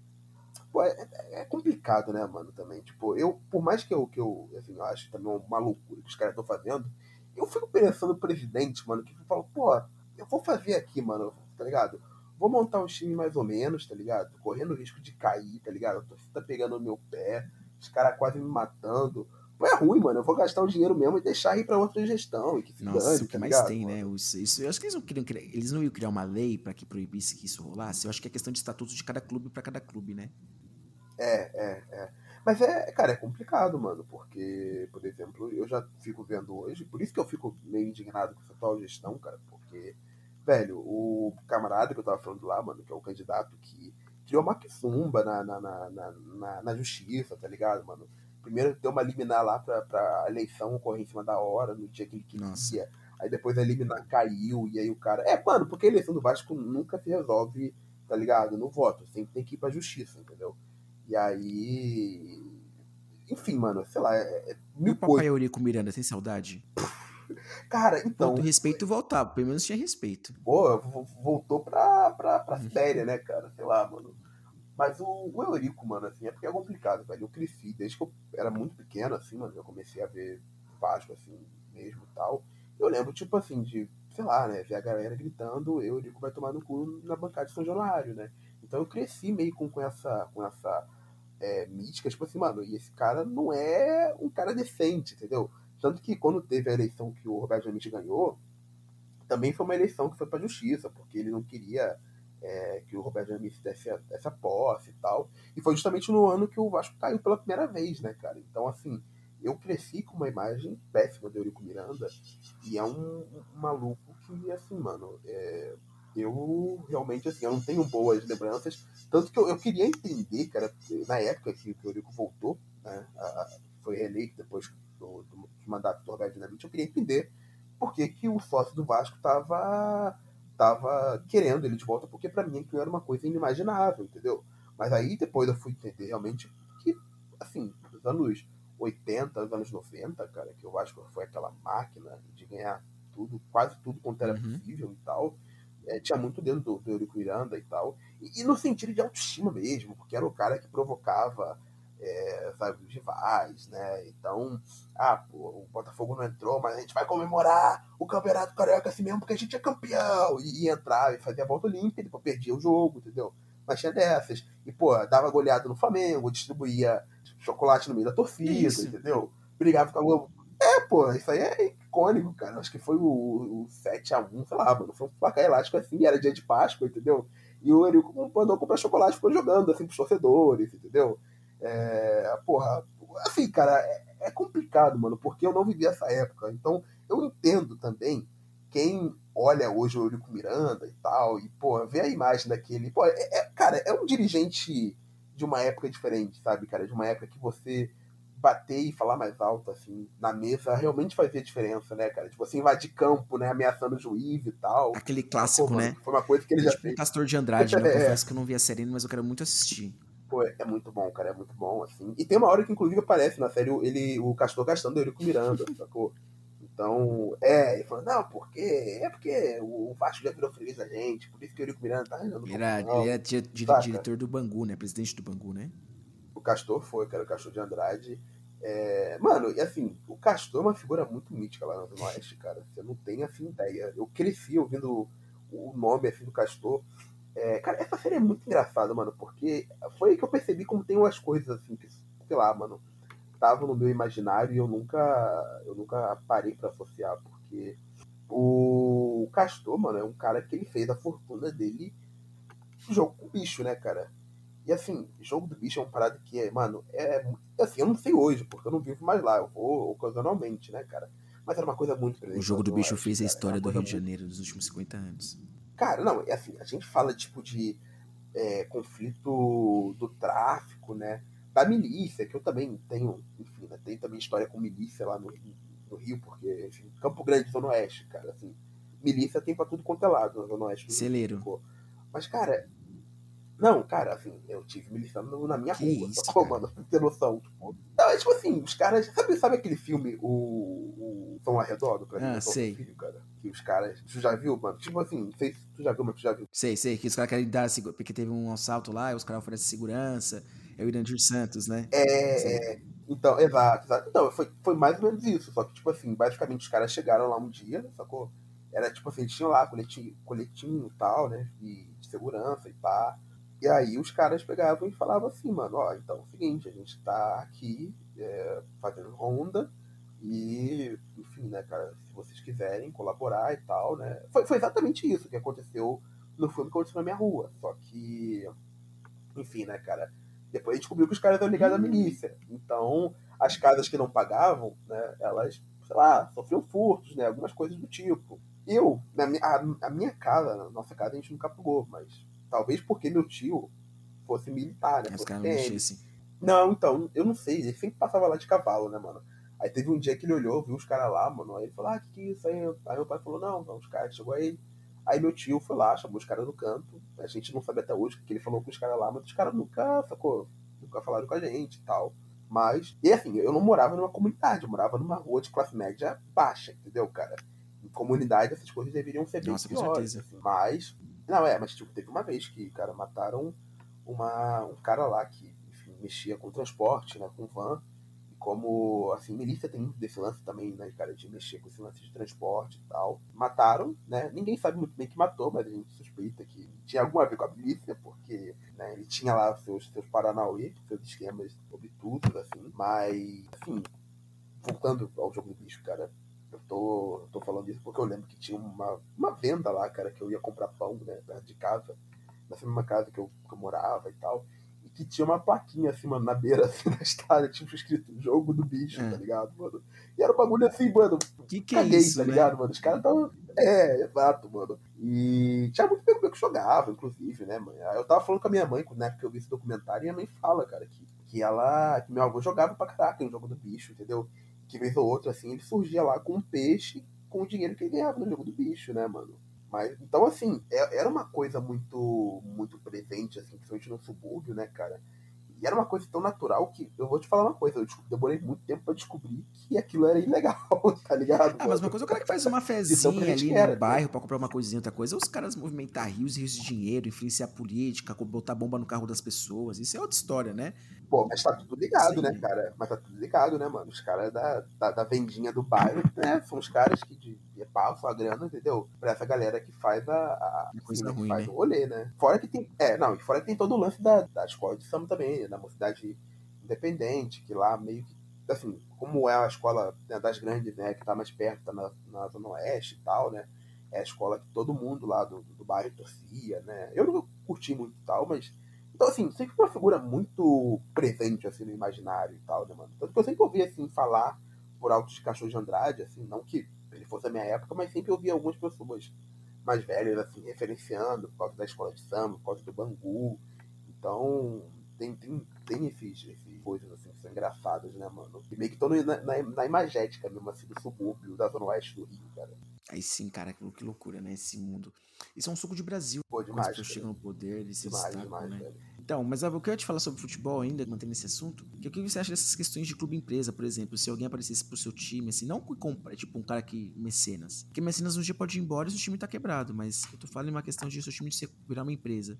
Ser comprado e tal, vamos pagar as dívidas e tal, e vamos administrar esse dinheiro. O que, que você acha dessas questões, assim? Então, CEO. Putz, cara, depende, mano. Sei lá. Isso é uma parada que eu já, eu já pensei algumas vezes, sacou? O Barcelona não está quebrado. Os clubes mais ricos do mundo têm mecenas, né? Ou tem gente que comprou a família Glazer lá no, no Manchester. Aí tem o PSG com dinheiro da, do Qatar, enfim. Não, mas então, qual é o lance dessa, desses clubes lá na Europa, mano? Que eu acho que é uma coisa que nego viaja muito no Brasil, que eu acho que por enquanto não rola, porque pelo que eu vejo, assim, mano, vários dos caras que investem no futebol, eles investem porque eles estão esperando retorno em outras questões. Então, por exemplo, o cara do PSG, né, o Sheik lá, mano, é, tem todo um projeto político por trás, entendeu? Que agora vai chegar na Copa do Mundo, né? Na próxima Copa do Mundo, que vai ser nos Emirados Árabes. Então, é, muito dessa questão do prestígio também, né? Dos empresários ganharem prestígio, porque eles ganhando prestígio, eles conseguem movimentar outras ações. Você no Catar, né? Você falou Emirados Árabes, é Catar, então, né? É, algo, é, exato, no Catar, né? Mas, caraca, mano, hoje, hoje tá ótimo, né, mano? Hoje tá ótimo, assim, a, a, a minha... É o petrodólar, né? Petroclube. Sim, sim, sim. É, isso vai, e cara, isso passa por, por vários outros casos, do cara que tá botando dinheiro no, no Chelsea, no City, entendeu? É, quer dizer, todos esses caras, na verdade, eles não estão pensando em ganhar grana com o futebol, né? Único simplesmente. Até porque o futebol, se tu for pra pensar, não é um negócio que dá tanta grana assim pra eles, mas eles são caras que ganham prestígio, né? E com o prestígio que eles têm, eles podem fazer outras movimentações financeiras, eles podem conseguir é, alguns favores políticos. Quer dizer, é algo que parece muito distante do Brasil, porque a não ser que, sei lá, cara, vai ter um empresário chinês que vai querer colocar grana aqui por alguma razão, mas no que, que o Brasil ele é atraente para movimentar esse tipo de, de coisa, né? E, e, eu não sei também, né, cara? Porque, querendo ou não, pô, eu, eu cara, torço com, pro Vasco, né? Acho que assim como você. Cara, a gente tem é, uma, uma certa ligação afetiva com, com uma série de coisas que nos rememoram ao clube. Então, é, eu, por exemplo, nunca ia aceitar, por exemplo, que os caras viessem e mudassem a, a, a minha a marca do meu time para um negócio nada a ver. Um Bragantino. Porque, é, tipo um Bragantino, mas acho que assim, não precisa nem ser tão, tão radical, porque, é, enfim, sei lá, imagina alguém mudar a camisa do Vasco e tirar a faixa. Entendeu, cara? Só tirar a faixa. Né? O uniforme principal. Tipo, mano. Não, um ataque, né? chama de outra coisa, mas não chama de Vasco da Gama. Não, total, cara, total, mano. Eu acho que esse que é o, é o perigo real, né, cara? Só que, mano, assim, a gente sabe também que a solução pro futebol brasileiro, também falando do Vasco exclusivo, passa por, outros, por outras questões, né, cara? Passa, por exemplo, da gente criar uma liga forte, entendeu? Cara, que vai negociar centralizado os direitos de transmissão, é, que passa por discutir o calendário, entendeu? E por tornar o nosso futebol mais atraente, né? Não só aqui dentro, mas para fora. Internacionalizar, né? Também, também, cara. O futebol brasileiro, que não hoje, ele já é uma certa micropotência em sentido de América do Sul, né, cara? Por questões é, de grana mesmo que rola. Então, muitos jogadores, às vezes, de seleção vêm jogar aqui. O Arrascaeta mesmo, pô, joga no, na seleção do Uruguai, tá jogando uhum. no Flamengo, saca? Então, já tem um pouco, assim, desses olhares sendo atraídos para cá, mas é um negócio que poderia ser potencializado muito mais e não é, porque, enfim, passa também por, pelos clubes terem melhor estrutura, por eles serem melhor geridos. Então, não passa necessariamente por você, é, cara, vir com, com um, um, mega empresário comprando o clube, colocando grana, entendeu? Até porque também, meu amigo, se, cara, assim, quebrar um clube empresa, mano, o processo ele é muito com certeza. Pior, sabe, cara? É um processo realmente o clube. É falência mesmo, é. É falência, cara, é falência, sabe? E agora, obviamente, pô, assim, você pega o torcedor do Vasco que tá desesperado, com certeza a grande maioria embarcaria nessa, entendeu? Mas eu acho que isso não necessariamente é a solução pro futebol brasileiro, cara, sabe? Essa coisa do clube empresa. É, inclusive, a gente vê aí alguns clubes, né, de pouquíssimas experiências que nós tivemos, alguns deles já se deram mal, né, cara? É um negócio que a gente teria que olhar com, com certa calma também, né? Ver qual o melhor formato, porque nem tudo também se adequa. Eu acho que o Figueirense tá numa dessas, né? O Figueirense, o Figueirense fez o clube empresa também tá quebrado. Tá, né? tá, tá. Tá quebrado, cara. E assim, é... pô, o Figueira era um clube que até não muito tempo atrás estava até disputando aí, sabe? Seria quase chegou pra Libertadores um tempo atrás aí, faz um tempo, faz uns anos, mas quase foi pra Libertadores. Tava disputando assim, na... revelava jogador, e agora. É.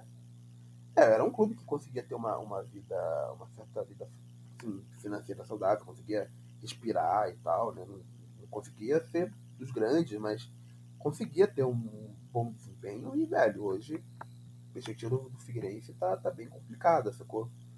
Pelo que eu tinha lido.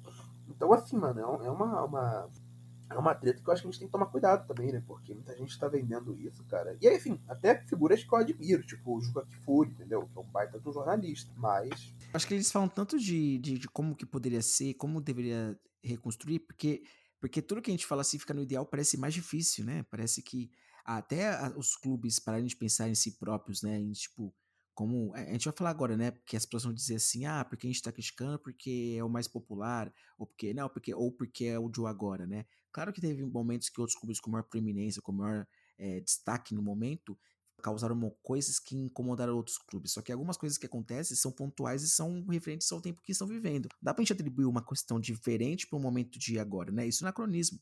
Então vamos pensar no momento de agora. Claro que é uma cultura que é herdada do futebol brasileiro, mas já apareceram clubes no Nordeste, por exemplo, esse movimento de querer fazer uma liga, fazer uma coisa mais voltada para o pro produto que é o futebol, né? Valorizar o produto futebol. Mas a gente vê muita reticência de alguns clubes, né? E, e as coisas vão continuando assim, né? Até falo de clubes grandes como o Corinthians mesmo, algumas coisas, que, que fazer uma liga paralela, fazer greve, fazer algum, momento, algum movimento para indicar que eles querem mudar a estrutura do futebol em si, né? Não só ter campeonatos que paguem muito e já era, né? Mudar a estrutura do futebol em si, tornar o futebol atrativo, tornar o futebol cada vez mais rico em relação à exposição e a questão de formação de jogadores, pessoas, jogadores que aparecem e torna o campeonato mais técnico e melhor, mais interessante de assistir, né? É. É, é que eu acho que no final das contas, assim, quando a gente vai falar sobre essas questões, esbarra em muitas questões, assim, tipo de.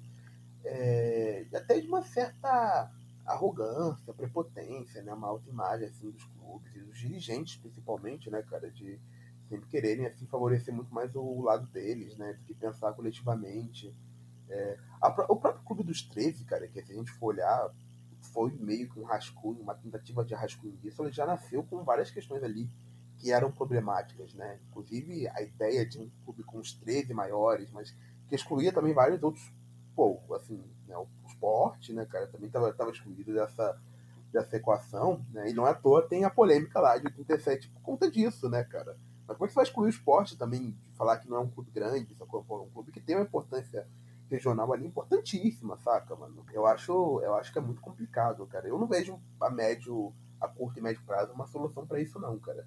É, e acho que isso impacta, por exemplo, no fato de que, provavelmente, se a gente não ganhar a próxima Copa do Mundo, a gente vai ficar aí no nosso maior espaçamento de tempo, né? Sem ganhar um, um Mundial de Clubes né, masculino. Então, as coisas também não acontecem né, ao acaso.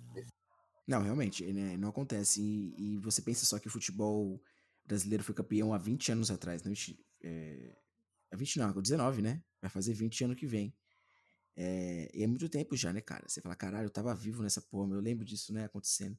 Mas é, você vê que as coisas vão cada vez ficando mais difíceis, porque o futebol ele se moderniza, né? Acho que, inclusive, até quando a Alemanha perdeu aquela Copa do Mundo, né, final de 2002, eles mudaram, né?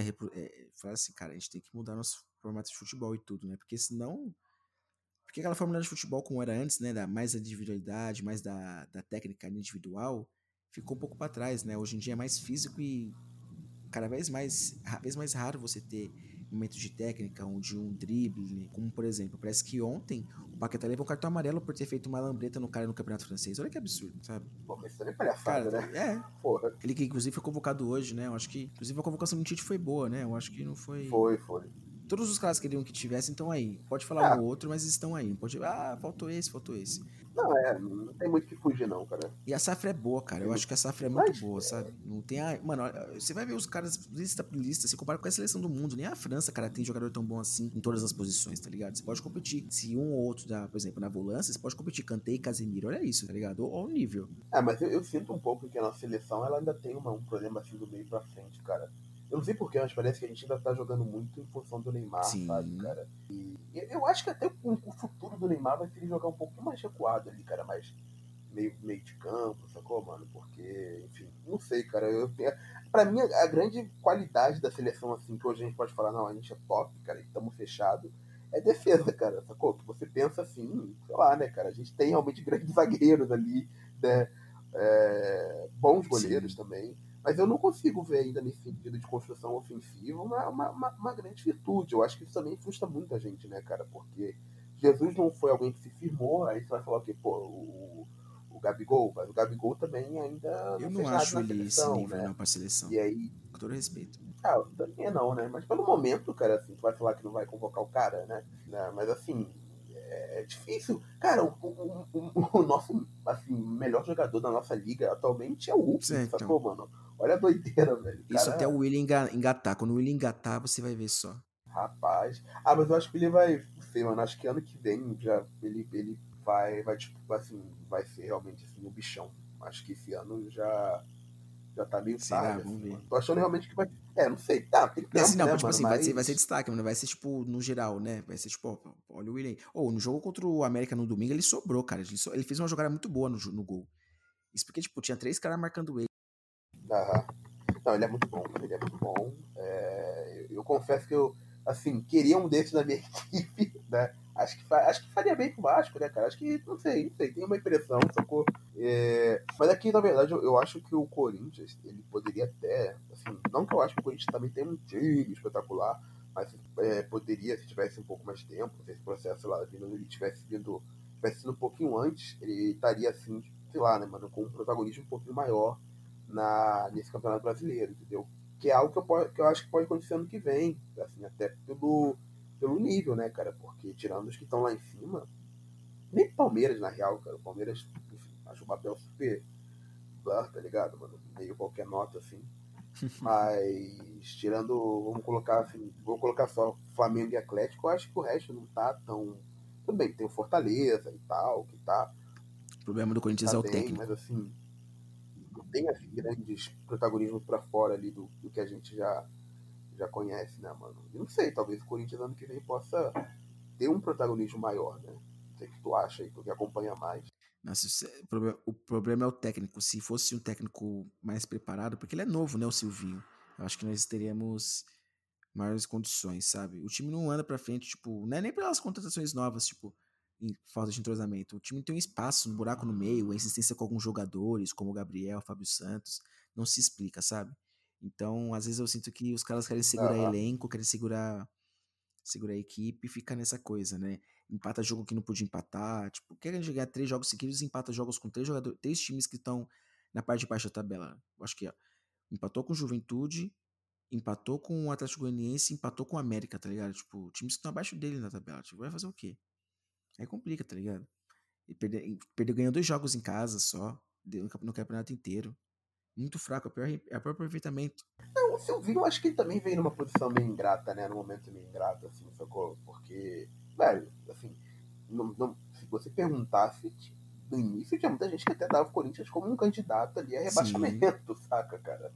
Por tudo que tava se desenhando. E o Silvinho foi meio, veio meio que na fogueira. Então eu fico também meio assim, cara, porque realmente eu não acho ele um técnico assim muito promissor, né? A nível de dar assim, mais é, potência para esse time, mas, cara, ao mesmo tempo, ele é um cara meio difícil de tu queimar na fogueira hoje, né? Porque é muito, pô, é muito jovem, né? No ofício, tá ligado? Então, exatamente. O técnico, ele não tem tanta experiência.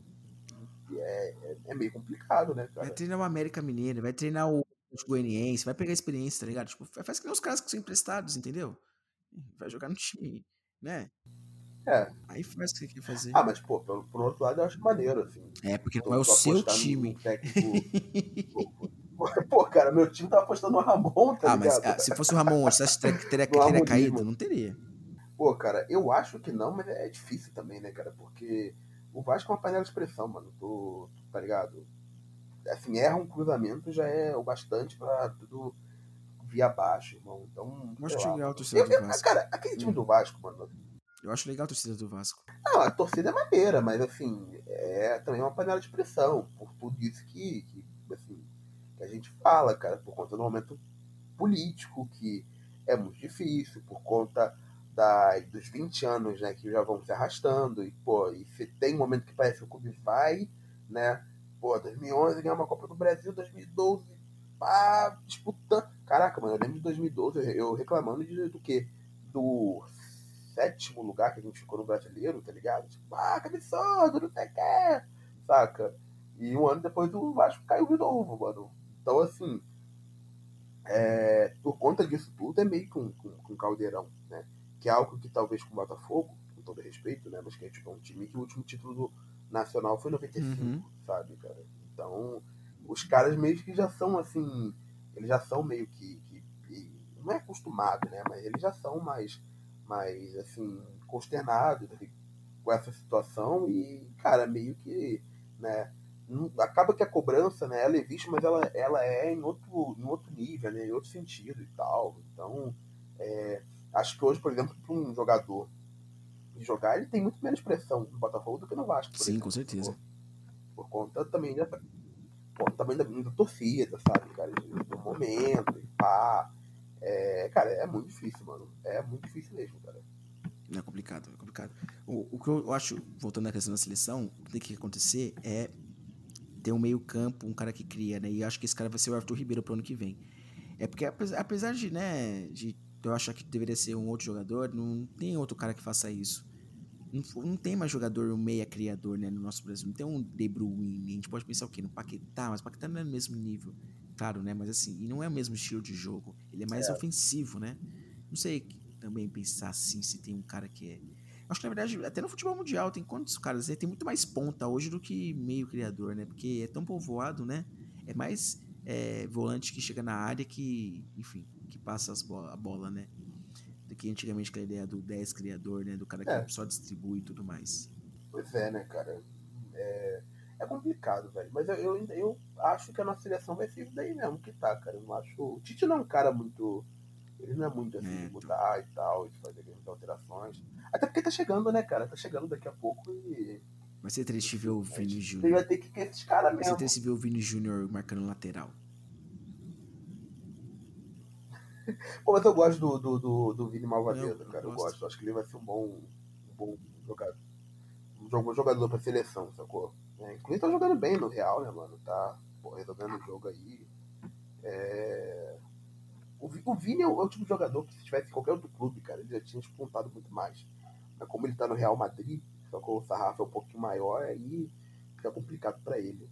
Mas, enfim, né, cara? Tu acha que o Brasil vai ser campeão dessa próxima Copa? Eu acho que pode fazer uma semifinal ali, a não ser que mude muita coisa. A não ser que o Tite fale assim, é o seguinte, eu vou soltar os caras mesmo pra jogar e já era. Aí se os caras saírem, tipo, Paquetá continuar jogando bola assim, aí melhorar, que são novos, né? Vinícius Júnior também. E Neymar parar de, de, de tirice. Porque assim, o Neymar, né, ele tem que entender que ele faz parte do time. Quando ele tá num time que funciona, funciona, ele rende. Agora, se ele é um time que tem que jogar bola lá pra ele, lá no meio de campo, pra ele rasta, a puxar a bola e fazer jogada, é, vai ser mais difícil. Pode ser que ele se veja fazendo isso, mas ele pode ser pois o cara é, que define, que dá o passe. Hoje em dia ele é muito mais isso, né? Muito mais é, passador, né? Do que do que, do que uhum. faz, ele faz mais gol de pênalti, né? mas ele tá novo para isso, tá ligado? Ele tem nem 30 anos ainda, ele tem 29 anos. Ele pode ainda dar um, né, um gásinho. Nessa época o Cristiano Ronaldo tava comendo a bola ainda, tá ligado? O Messi também nem se fala. Pô, mas é, mas aí comparar Cristiano Ronaldo, assim, não que o Neymar, Ah, pô... eu achava que o Neymar tinha potencial para fazer para isso, viu? Eu acho que ele tinha potencial para isso. Não sei o mesmo nível, mas eu acho Será, que um, umas duas bolas de ouro ele já tinha pegado já, viu? Não, podia, podia. Inclusive, assim, ah, já era pra ter rolado, né, cara? Mas aí também tem o, o, fim, né? Ah, podia mesmo, cara. Mas aí acho que tem um problema, né? Ele tinha o, o, o Messi do lado dele no Barcelona, né, cara? E Soares também. Então, ele sempre parecia meio que uma terceira força, né, cara? Porque sempre tinham dois jogadores ali que, ao meu ver, né, estavam é, até na época, né, um momento, um, um degrauzinho acima, entendeu? Então, não parecia que é, isso meio que ofuscava ele, né? E é difícil, mano. Eu não vejo o Neymar ganhando uma bola de ouro. Acho que ele jogou mal também. Por mais que eu nem sei se ele ligue também. É, ele é famoso é, pra caralho, é. rico pra caramba. Tipo, quer saber disso? Cara, a gente tá falando muito de futebol, né? Eu queria perguntar para você, eu queria perguntar para você, na verdade, também sobre os mangás, os animes, o que você assiste, HQs, na verdade. Porque eu não lembro, eu lembro que a gente tinha conversado uma vez sobre sobre HQ, né? Mas eu não lembro exatamente se você gosta mais de mangá ou se você gosta mais de HQ. Tem alguma que você tem, tem agora, que você tem saudade? Porque assim, eu comecei a assistir esses dias One Piece. Eu tô acho que no terceiro ou quarto episódio. E você, você gosta também? O que, que você acha? É... Pô, cara, eu gosto, mas assim, talvez por conta de faculdade e porque também eu tenho um problema tipo de enfim, ler coisa online, sacou, mano? Eu não tenho. Eu não tenho lido muita coisa também, assim, que eu, que eu gostaria de ler. Porque, primeiro, que, enfim, quadrinho em geral tá muito caro, tá ligado? Quadrinho tá caro pra caraca. Tipo, um mangá antigamente era tipo R$10,90, hoje em dia tá custando R$29,90. Mangá de banca, assim, sacou? Então, eu meio que também tô dando uma parada. Fora que também meu quarto tá super abarrotado dessas paradas, tá ligado? Mas tô ficando sem espaço pra colocar. Então eu tô, eu tô meio que maneirando, cara. Mas assim, pô, é um universo que eu adoro, sacou? Eu consumo muita, até hoje, assim, gosto de, de, de consumir quadrinhos em geral, mano. E assim, é, você perguntou se eu gosto mais de mangá ou de, de, de gibi, assim, americano, tipo de super, cara, Marvel, DC. Ou, ou. Porque eu não sei, cara. Eu acho que no geral eu gosto de quadrinhos, sacou, mano? Ultimamente não tenho nem lido tanto quadrinhos super, não, mano. Tenho lido outras paradas, assim, tá ligado? Então, eu peguei, assim, umas promoções da Amazon, eu peguei uns, uns quadrinhos argentinos, sacou? Uma biografia do Che Guevara, umas paradas assim, ah, sacou? Que legal. E, pô, massa pra caraca, mano. Massa pra caraca. Eu peguei o Eternauta também, mano. Que é um gibi super doido de ficção científica argentina, sacou? Acho que vai estar. Tá até pra virar série na Netflix, pá. Ah, é? Nunca tinha ouvido falar, não. Como que é a história? Pô, mano, o Eternauta, mano, é muito doido, porque, tipo assim, a história basicamente ela começa com um quadrinista, sacou, mano? Um maluco que ele é um quadrinista que na casa dele brota do nada um humano, sacou, mano? E um humano que ele supostamente é do futuro, né? E ele começa a contar uma história, cara. Uma história sobre o que aconteceu com ele, cara. E a história é basicamente um, assim, uma Buenos Aires que. Futurista, enfim, distópica. Começa a cair uma neve. Cara, então, na HQ não é distópico, não é, não é distópica, não. Se passa algum tempo no futuro, né? Mas, pelo que se, pelo que se dá a entender. Mas basicamente na Buenos Aires começa a cair uma neve, tá ligado? Do nada, uma neve sobrenatural que mata as pessoas, sacou? Quando entra em contato com a pele. Então a história começa com um grupo de amigos que tá numa casa e eles ficam ilhados na casa, sacou? E aí, enfim, tem todo um processo que desenrola, né? Aí eles, enfim, percebem que a neve ela é mortal, então eles ficam ilhados, só que eles vão ter que sair eventualmente para pegar a, enfim, pegar mantimento, comida e tal. Então eles fazem meio que uma roupa lá de vedação, com um uniforme de, de, de, mergulho, né? E aí descobrem que na verdade isso faz parte de uma invasão alienígena. E tem todo um rolê deles depois de lutar contra os alienígenas e tal, mano. E é muito massa. Só que o, o lance, mano, assim, que é a maneira que é. Como ela é uma HQ latino-americana, então ela tem muito assim de um subtexto político, Sim, né, cara? E aí. É, não, e assim, você tem noção, o cara que escreveu isso, o Osterheld, ele é um maluco que ele sumiu na ditadura militar, cara. Porque ele se envolveu no luta armada, sacou? Ele, é, ele e a família dele, cara, as filhas e tal. E assim, é interessante porque você tem. A que eu tenho aqui em casa é uma versão que o Roster, que o Rosterhead fez em 1969, sacou? Porque o que acontece? A HQ ela é dos anos 50, anos 40, anos 50, não, não lembro certo, sacou? E já é uma HQ assim, massa, já tem um conteúdo político, só que 69 já tá, tipo, rolando ditadura militar tá na, já, na Argentina e tal, né? O pau tá comendo. E assim, ela é uma versão bem menor, assim, pelo final, inclusive, você vê que o final ele é bem, ele é bem mais apressado e tal porque basicamente ele estava publicando essa, essa história de uma revista, que era tipo uma revista cara lá da Argentina, e os caras, eles não quiseram, eles quiseram cancelar a história, porque o Osterheld ele chamou um outro é, desenhista, que é o Brecha, que ele é um desenhista é, impressionista, sacou? E usa umas colagens, então ele faz um desenho muito doido, e a galera, tipo, olhou o desenho e, e desprezou, né, mano? Só que é interessante tu pegar as duas versões, porque a HQ ela tá ficando muito mais política, né? Então, por exemplo, na de 69, você vê ele falando quando ele chega na.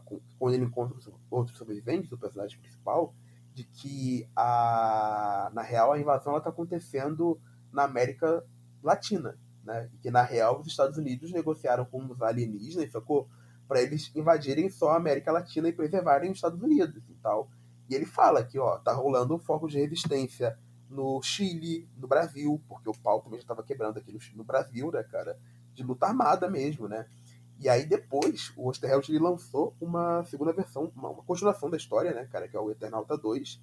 E assim, ninguém sabe quem justamente terminou a história, porque o Carlos Jimenez, né, que é o desenhista do, do Eternauta 2, ele recebia, cara, assim, o, o roteiro, cara, só que o Osterheld ele já tava, enfim, já tava na luta armada, então ele enviava meio que na clandestinidade. E ele fala que ele fez, assim, a história e tal, mas ele não sabe nem se o final foi escrito mesmo pelo Osterheld, porque o cara tava na luta armada e, assim, ele desapareceu. É, tipo, ele, as filhas dele também se foram pra luta armada, os genros dele, sacou? O, as netas dele, só sobrou, tipo, a esposa do cara e um e um bebê da filha, né? Que a filha foi presa grávida e tal, e teve um militar que apareceu na porta da mulher e entregou o bebê e falou, ó, não, não tive aqui, toma aqui seu neto, sacou?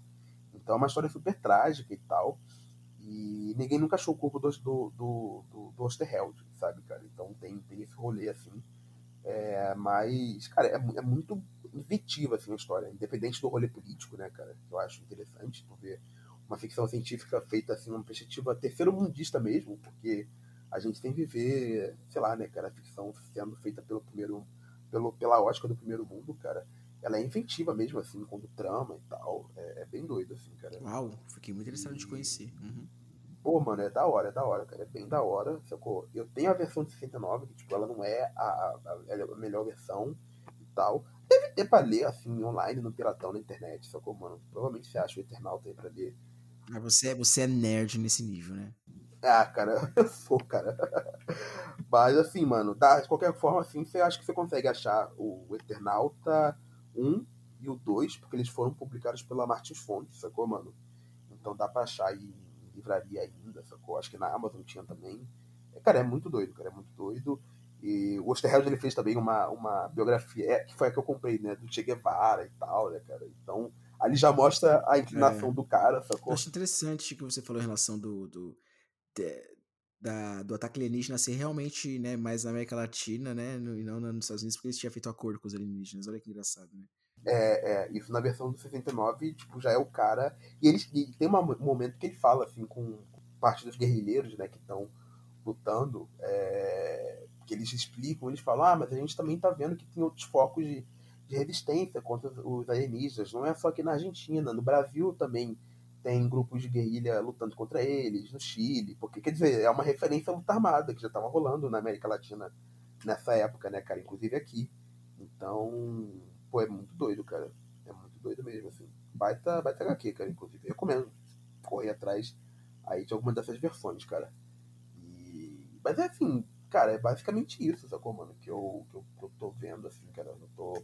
É lendo, consumindo, cara. Esse dia eu tava, eu tava relendo a saga da Fênix Negra, que é coisa do X-Men, porque eu curto pra caramba, mas, sei lá, cara, eu não, eu não tenho consumido nada de muito novo, novo não, cara. Eu acho que, como a gente tá num momento muito difícil, cara, em termos de entretenimento, eu tô procurando me refugiar muito assim nas coisas que eu já conheço e tal, né? Então, é, agora eu tô pegando pra reler Metal Alchemist, por exemplo. Nossa.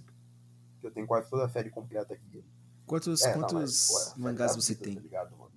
mano, eu tenho uma quantidade razoável aqui, tá ligado, mano? Quantos ao todo, não vou saber te dizer não, cara. Eu tenho, sei lá, que eu tenho aqui, eu tenho Jojo, tá ligado, mano? Que eu, esses são os poucos que eu tô comprando. Eu tenho Adin, eu tenho tenho alguns volumes de Dragon Ball, sacou? Acho que quase toda a primeira fase ali do Goku criança eu tenho aqui. Eu tenho. Pô, eu tenho um Battle Alita, que é bom demais. Tem Happiness, que é um mangá de, de vampirão, assim, cara, que é muito uhum. doido, velho. É, Solanin também. Ah, cara, tem o melhor mangá que eu já li, mano, que é Monster, tá ligado, mano? Esse Monster é, porra, é doideira, velho. Tenho ele completo aqui, mano. E, porra, os quadrinhos da vida, sacou? Que é. Porra, não, muito bom, mano. É tipo um, um médico, tá ligado, mano? Que ele meio que salva um, um, maluco que vira, que cresce e vira um serial killer, tá ligado? e o médico fica com culpa na consciência e a vida dele vira caçar esse, esse, esse moleque pra tentar reverter o mal que ele fez, sacou, mano? Tipo, é, é, é muito viajado, mas é muito bom. E é isso, mano. Tem umas coisas ou outras aqui, tá ligado, mano? De one shot, tem uns mangás de terror do Junji Ito. Mas... Naruto? Naruto eu não tenho, mano. Naruto eu não tenho. Eu, na real, eu preciso... Não, não tenho, cara. É, é muito longo, né, mano? tá ligado? One Piece tá, acho que chegando no volume 100, tá ligado, mano? 100 volumes de mangá. Não dá pra você. Só 100, né? achei que tivesse muito Pô, mais. Não dá primeiro, assim, não dá pra eu. Não, assim, 100 de volume, né, cara? Porque no Japão eles, tipo assim, eles lançam capítulos, né? Nas revistas e depois eles compilam hum, em volume. Então, quantos mais ou menos? Quanto, é, o que você tem é, é, um, é um capítulo dos, das séries que você tem. Você não, tem um não. volume de cada capítulo. Não, então, as, as séries que, que eu tenho são, aqui, fisicamente, né, cara? Assim, volume físico são os volumes, né? Que são os livrinhos Sim. que eles lançam, que no Japão chamados de tankobons. Então, eu tenho os volumes, assim, mais ou menos. E o que, né? que você acha dessa. Aí tem algumas que eu tenho é. completa, outras. O que, que você acha dessa cultura mais. Então, não sei o nome exatamente. Não sei se é o nome que se é rental, yaoi, se é uma, um gênero que é dos mangás ou se é um gênero é, de vídeo. Mas tem também uma questão muito forte em relação a como é retratado, como que é, é, é exposto as mulheres ali, né? Que é uma questão cultural também, né? Como que é desenhado, como que é demonstrado, como que é objetificado. Isso é uma categoria ou isso é uma coisa que é presente na maioria dos mangás? Pô, então, depende, cara, porque o que que rola? É um gênero é, isso, não é? O, então, tem, tem, é, tem o gênero, assim, né, sei lá, tem o, o, hentai, que é o mangá pornozão mesmo, sacou, mano? Que é o mangá anime pornozão, que é, é pornografia pura, sacou? Não tem outra coisa, não é nem erotismo e tal. É, mas tem outras coisas, assim, que, que são particulares e próprias do, do, de, de, de, dos animes e mangás como um todo, e que aí podem aparecer em mais de uma obra. Então, por exemplo, tem a coisa do It, né, cara? Que o It é meio que um fanservice, sacou, mano? Que é você ficar colocando, sei lá, a menininha com a calcinha aparecendo, entendeu? Ou com insinuações sexuais mesmo assim, cara. Que é pra meio que vender um fanservice, assim, pra, pra galera que pro público que consome, né? Então, é, sei lá, mano, é, é, muito comum, por exemplo, acho que eu acho que talvez o início do Dragon Ball, cara, o Dragon Ball do Goku pequeno, cara, a primeira fase, tem muito disso, né, com a Buma, sacou, mano? Que a Buma toda hora fica pagando peitinho, fica pagando calcinha, bundinha, sacou, mano? Uma série que, inclusive, é de adolescente, né, cara? Tipo, pra criança pra adolescente. Então, é, tem uma coisa que é, que é meio problemático, sacou, mano? E tem, e tem, sei lá, tem alguns tipos de produções, cara, que elas são meio que voltadas só para isso, né? Então, é, tem muita série que ela meio que se constrói em cima desse, desse fanservice, sacou, mano? E a 8 também tem, tem meio que esse rolê, entendeu? É, só que o problema para mim, cara, tipo, ó, isso já é problemático pra caraca, porque é só uma coisa para você justificar a mulher, mas é um, um, um, lance de, cara, às vezes rola uma coisa assim com menor de idade, Sim. né, cara? Tipo, se não, se não chega na, na pedofilia esbarra, né? E isso é um negócio que, cara, é, também não tá assim, sei lá, não tá necessariamente nas séries que eu consumo, sacou? Mas tem muita produção desse tipo, cara. E, e tem um rolê por trás que é mais complicado, cara, porque é, o Japão, assim, posso estar até tendo, né, meio, meio. Posso estar falando besteira, mas pelo que eu já li e tal, o Japão tem sérios problemas com, com questão de sociabilidade Sim. mesmo, né, cara? De, japonês. Tem restaurantes lá que as pessoas vão lá pra encontrar, tipo, garçons, né? E, tipo, pessoas para conversar com elas nos restaurantes. É um acompanhante de fato. É, é, exato. Não, se você para pensar que a questão da, da, da, natalidade é um problema porque as pessoas têm dificuldade de se conhecer e de se relacionar, cara, tipo, é, é, pô, é complicado, né, cara? Pô, o Japão é um país que tem uma fobia social que é o Hikokumuri, que é tipo um maluco que não consegue sair de casa. O cara ele cria uma fobia social tão grande, sacou? Que ele não consegue, tipo, pisar no meio de tanta gente, então ele fica preso em casa, ele não consegue sair de casa, sabe? E é, e é muito. E com tanta tecnologia, né? A pessoa se isola mesmo, né? Com tanta tecnologia. Não, cara, não só isso, velho. O Japão é um país que a gente pega ali, na verdade, na época que o Japão começou a ser economia emergente e tal, né? O nível de, de, de trabalho que é postulado lá culturalmente, cara, é um negócio assim, sobre-humano, né? Então, tem gente que às vezes só consegue viver em função daquilo. não, não consegue desenvolver, na verdade, as práticas sociais, sabe, cara? É, é um negócio terrível. E muito, muito disso acaba influenciando também a, as produções né, da cultura pop, porque muitas das vezes a, o contato feminino que essas pessoas vão ter vai ser com uma boneca 2D, sacou? É, é, não, exatamente. É, é, complicado, cara, esse tipo de, de, coisa nesse, nesse aspecto. Inclusive, é, eu acho que, que, que assim, depois que eu fiquei sabendo dessas coisas, esse tipo de produção que tem muito eixo, que tem muita sexualização mesmo, assim, da, da, da, da, mulher, assim, é um negócio que começou a me incomodar, sabe, cara? Mesmo sendo homem, pai, entendeu? Né? E que deveria supostamente me, me agradar daquilo, né, cara? Eu comecei a meio que, que sei lá, cara. É, fica forçado, realmente né? me incomodar. É, cara, e, e, pô, é, tu sabe as consequências do bagulho, né, mano? Tu sabe que isso pode ter consequências, assim, sociais muito maiores, né? Não sentido de provocar, mas de reforçar, né, cara? Um problema que já é, que é muito, muito corriqueiro, cara. Então eu fico meio, meio assim. Sei lá também, né, cara? Tem, tem muita coisa que, que assim. que eu, que eu acabo uh, consumindo e tal, e talvez, né? Não, esquece, melhor, melhor deixar pra lá, cara. Eu acho que é pra besteira. é, mas.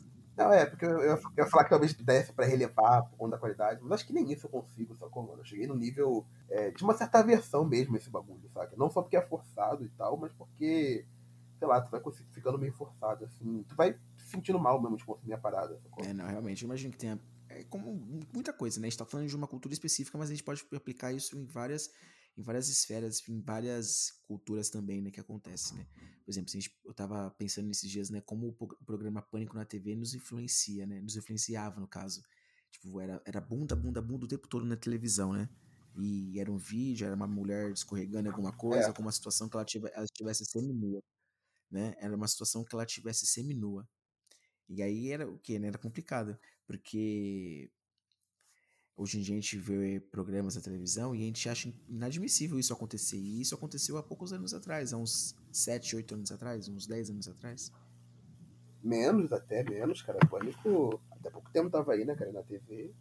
E hoje os caras estão na rádio, né, cara? Na Jovem Pan, talvez. Promovendo treta entre Bolsonaro. É, exato, cara, sacou? Mas Mano, tem, tem umas coisas que são mais complicadas do que. É, tu pensa, por exemplo, o rap, tá ligado, mano? Tipo, assim, eu acho que hoje em dia o rap tá muito mais autoconsciente. Pero não muito, né, mano? Porque eu fico pensando muito assim no, no quanto.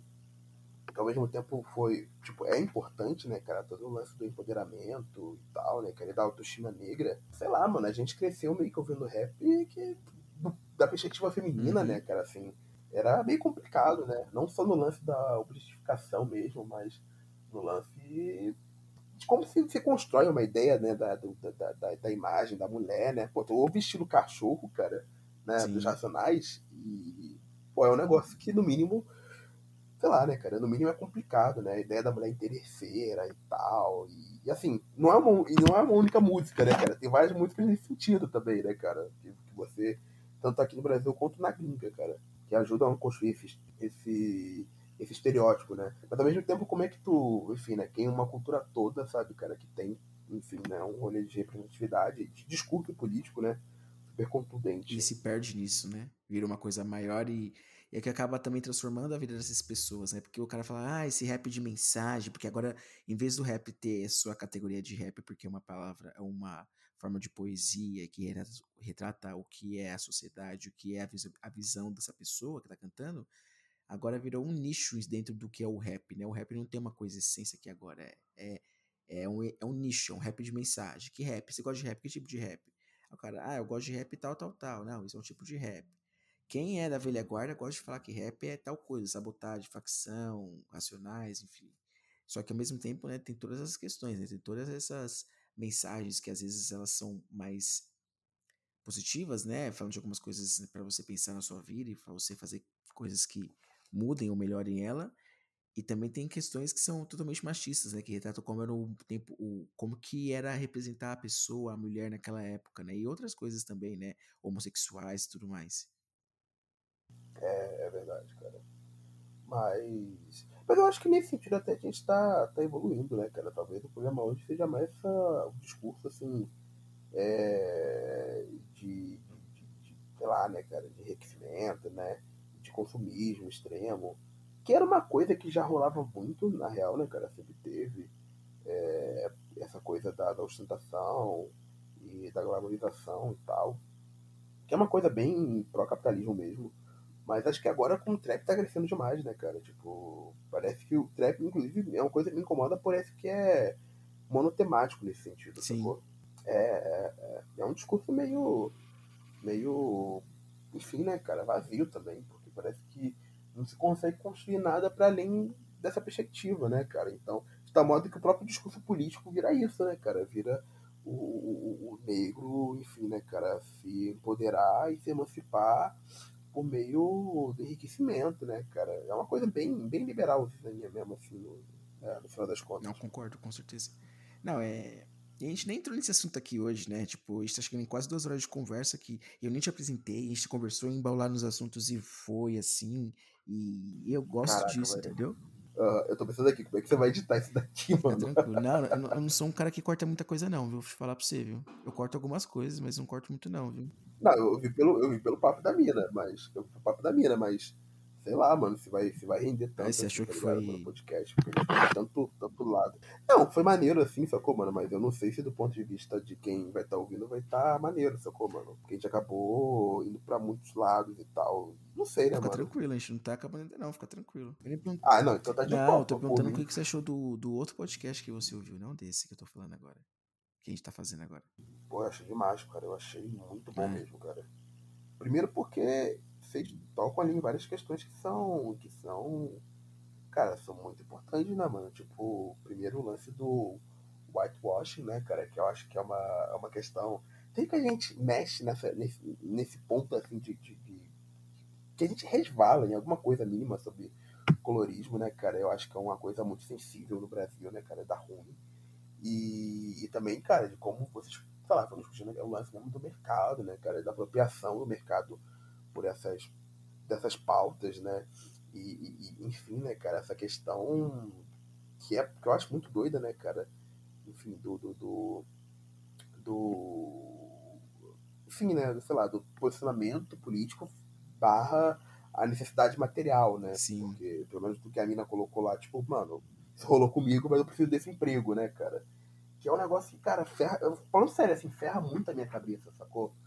Porque a gente vive num sistema político tão desgraçado que até mesmo a nossa ação, é, na verdade, a nossa, a nossa ação é, social, ela tá, na verdade, às vezes engessada por questões de, materia de necessidades materiais básicas, sacou, mano? Quer dizer, é um negócio que vai te, tá ligado? Cerceando por todos os lados. E é um, é um negócio que eu, mano, que eu penso tanto que eu fico. que eu chego à conclusão às vezes que parece que não tem saída, sabe? E. Não, e isso é muito perigoso, cara, porque a gente entra naquele sentimento de. de. de um certo niilismo, sabe, cara? Ou numa melancolia mesmo, cara. Nada faz aceitar sentido. o mundo como é que é e. e é, é, e quando a gente. Assim, a gente não deveria estar ser tomado por esse sentimento, porque esse é o objetivo mesmo, né, cara? É você ser castrado mesmo do, do, do seu potencial de mudança, né, cara? Manter você na inércia, mesmo que você, é, enfim, fique incomodado com aquilo, mas que você não se veja como um agente capaz de promover Sim. mudança, de, de promover ação nesse sentido, né, cara? Isso é uma coisa que me pega muito, mano. E sei lá, velho, foi um negócio que, que ficou, mano. Fora que a mina também é muito cabeça, né, mano? Parece muito cabeça. Não, não, foi muito legal nesse sentido. Eu já. Eu, o que realmente. Eu entrei nessa ideia que você estava falando porque. É, esse aqui, pra quem não conhece, né? O Vitor Hugo. Não sei se é Vitor Hugo Maicão, eu chamo você assim ou chamo você de Vitor Hugo Maicon? Como que é assim o seu nome nesse sentido? Pô, meu nome é Vitor Hugo, cara, mas pelo menos lá na UF, quase ninguém me chama de Vitor Hugo. Me chamam de Maicão. Tem um rolê interessante do porquê desse, desse apelido, cara. Que eu tava pensando outro dia. Não, é porque, cara, olha só, eu ganhei esse apelido. Contexto, né? No final do meu ensino médio, no segundo e terceiro ano, eu fui estudar num colégio de aplicação, né? Um colégio federal muito bom, o João X3, lá aqui de Juiz de Fora. E aí no primeiro dia, mano, tipo, mano, imagina um negão meio parrudo, tá ligado, mano? Chegando assim super tímido na sala, sacou? E tipo assim, todo mundo achou, mano, que primeiro, eu tava no lugar errado, sacou? Segundo, que eu era estagiário do Hum. professor, entendeu? Ou terceiro, que eu era um maluco repetente burro pra caraca, entendeu, mano? Porque eu era maior do que a boa parte assim, da média da, da galera, né? Já tinha barba e tal. Então, é... Então, tipo assim, mano, todo mundo já. Eu lembro que, cara, eu lembro que no primeiro momento que eu entrei, sacou, mano? A professora apresentou, teve um maluco que olhou pra mim, mano. Um amigo, depois se tornou amigo meu, pô, o Olivar. Ele falou assim: Mano, tem certeza que esse cara tá na sala certa? A professora, Thali, não, tu tem certeza? Porque eu acho que o cara não acreditava que eu tinha a mesma faixa etária dele, uhum. sacou? E. E no primeiro dia, mano, aí quando falou meu nome, Vitor Hugo, aí a galera falou assim, pô, mas tu não tem cara de Vitor Hugo. Aí eu falei, pô, por que eu não tenho cara de Vitor Hugo, mano? Aí eu, não, pô, tu não tem cara de Vitor Hugo, pô, sei lá, tua cara não, não parece Vitor hum. Hugo. Aí eu, sério, não, pô. Aí teve um amigo meu que falou assim, pô, tu tem cara de Maicão. Eu falei, pô, tem nada a ver Maicão. Não, pô, Maicão, pô, Maicão. Tu até parece o Maicão do Todo Mundo Odeia o Chris. Hum. Eu falei, porra, tá ligado? O sim, Maicão do Todo Mundo Odeia o Chris, que é o maluco da... da é, cara que demora com a bike. Eu falei, caraca, mano, como assim? Mano? É, exato, mano. Mas o que, que eu tenho a ver, tá ligado? O maluco é o ator lá que fazia o Michael era tipo. Nada tá a ver ligado, mesmo. Mano? Era é, os caras gostam de aplicar esses apelidos assim na gente, né? Enfim. Pois é, mano, mas, mas foi um negócio, e assim, eu não tô falando que eu não gosto do apelido, só pra constar, mas assim, é um negócio que me intrigou por muito tempo, sabe? Tipo, por que, que, que, que eu não tenho cara de Vitor Hugo? Por que, que eu tenho cara de Maicão? É... Porque, cara, no fundo, no fundo, sei lá, né, cara, assim, eu acho que é um nome que não cabia, assim, no estereótipo que as pessoas montavam de mim, sabe, cara, assim, é, do, sei lá, é, é, um negócio que né, não me incomoda, até porque eu sei que as pessoas realmente elas não fazem. Tipo assim, elas não, não, é um apelido pejorativo e tal, então eu até gosto de chamar de Maicão. Mas é uma coisa que eu me encucava um pouco, né, cara? Porque eu não tinha cara de Vitor Hugo, né, cara? E aí, é, talvez porque Vitor Hugo foi um nome é, demasiadamente sofisticado pra pessoa que eu aparento uhum. ser, sacou? Isso tem muito a ver com estereótipo também, né? De certo modo, mano. Então, sei lá, complicado. Mas eu, eu curto o apelido, então tu pode me chamar do que quiser. É, e você tá quase graduando na UF, né? Fazendo Ciências Humanas, bacharelado? Então, eu acabei o bacharelado, né, de Ciências Humanas agora. Entreguei qual, qual o tema? Já entregou já? Qual era o tema? Entreguei, já foi aprovado. Pô, então, eu fiz sobre políticas de identidade, cara. Fiz sobre políticas de identidade.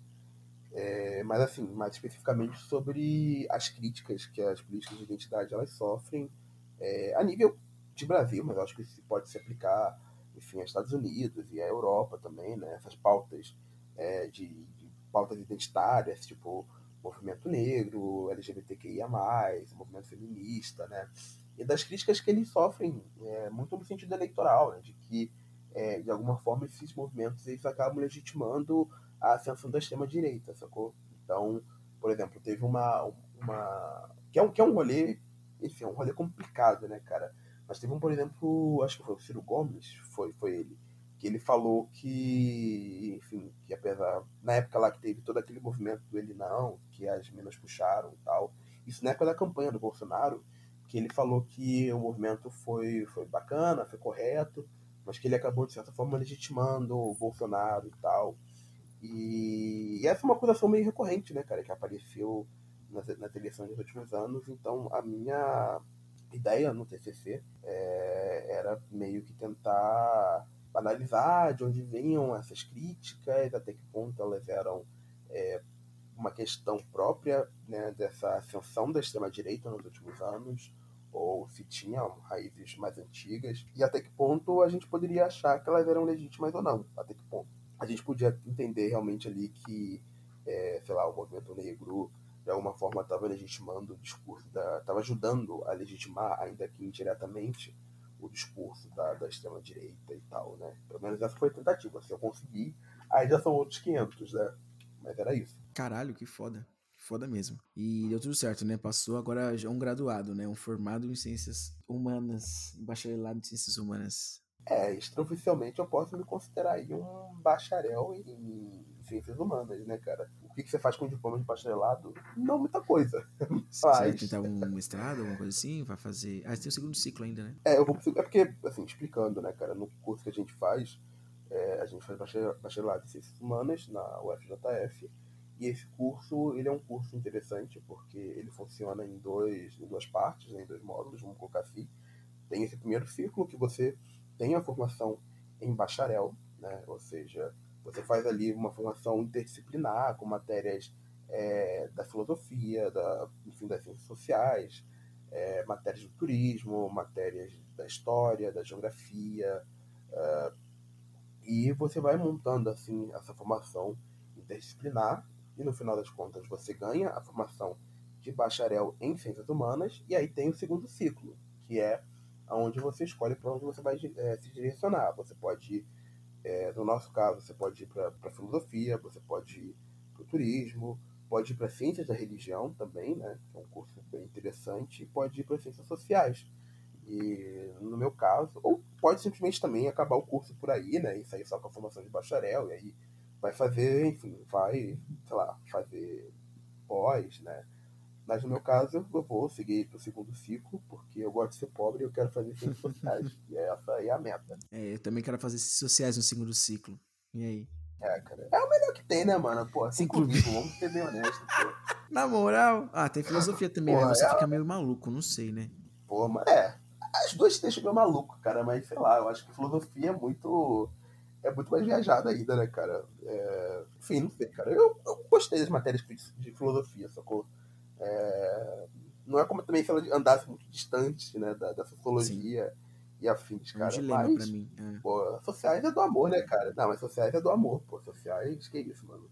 Outro, outro rolê, outro papo mesmo. Ah, não, que ótimo. E, então você estava dando aula de escola popular, né? Você estava dando aula em escola popular de qual matéria? Como é que foi isso? Como é que você acabou caindo numa aula que você apareceu lá, que era da aula? Alguém te indicou? Não, então, cara, na real tem. Já tem algum, alguns cursinhos populares aqui, né, cara? Uns cursinhos é, preparatórios, assim, que, que, que, a proposta mesmo é ser, cara, tipo, é oferecer um pré-vestibular gratuito pra galera que não tem condições de pagar, né? Eu acho que aqui em Juiz de Fora, pelo que eu me lembro, muito do movimento ali na UF começou com Garra, né? Que é um cursinho popular que a galera da medicina começou a organizar, sacou? Inclusive a, a namorada de um amigo meu, cara, a Marina, que é super gente boa, ela pô, foi uma dessas pessoas que estava lá no início, é, pô, ajudando pra caramba e tal. E a partir disso eu vi outros. Também tem o da prefeitura, mano. Talvez o da prefeitura seja um pouquinho mais antigo, mas eu não me lembro. Porque eu acho que eu ouvi falar do Garra primeiro. Mas o fato é que assim, mano, você. Enfim, tinha esse cursinho popular, né? É, esse meu amigo, ele já estava dando aula lá como professor de português, voluntário e tal, né? Então, assim, a gente não recebe nada, só na, essa na boa vontade mesmo, cara. Só que eu já tava, na verdade, naquele momento, já tava pensando numa perspectiva de, cara, me direcionar para a carreira de, de, de, licenciatura mesmo, né? Para ser professor, para dar aula.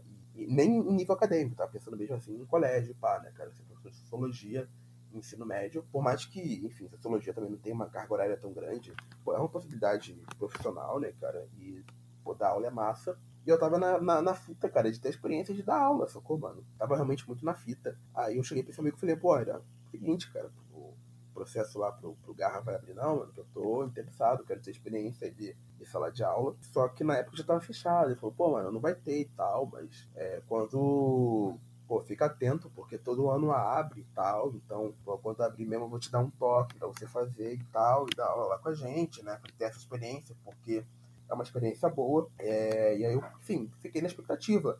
Só que nesse meio tempo abri um outro cursinho popular, cara, que foi um cursinho popular lá no São Pedro. São Pedro é o bairro que a universidade fica, tá? E aí, enfim, pô, foi aberto por um cara super gente boa que teve, que veio do Rio de Janeiro, né? E ele passou para a Universidade Federal, passou, acho que para Rural do Rio, porque ele teve essa experiência de estudar num cursinho popular, cara, sacou? E ele queria replicar essa experiência aqui e tal. E era um cursinho assim que estava começando, então.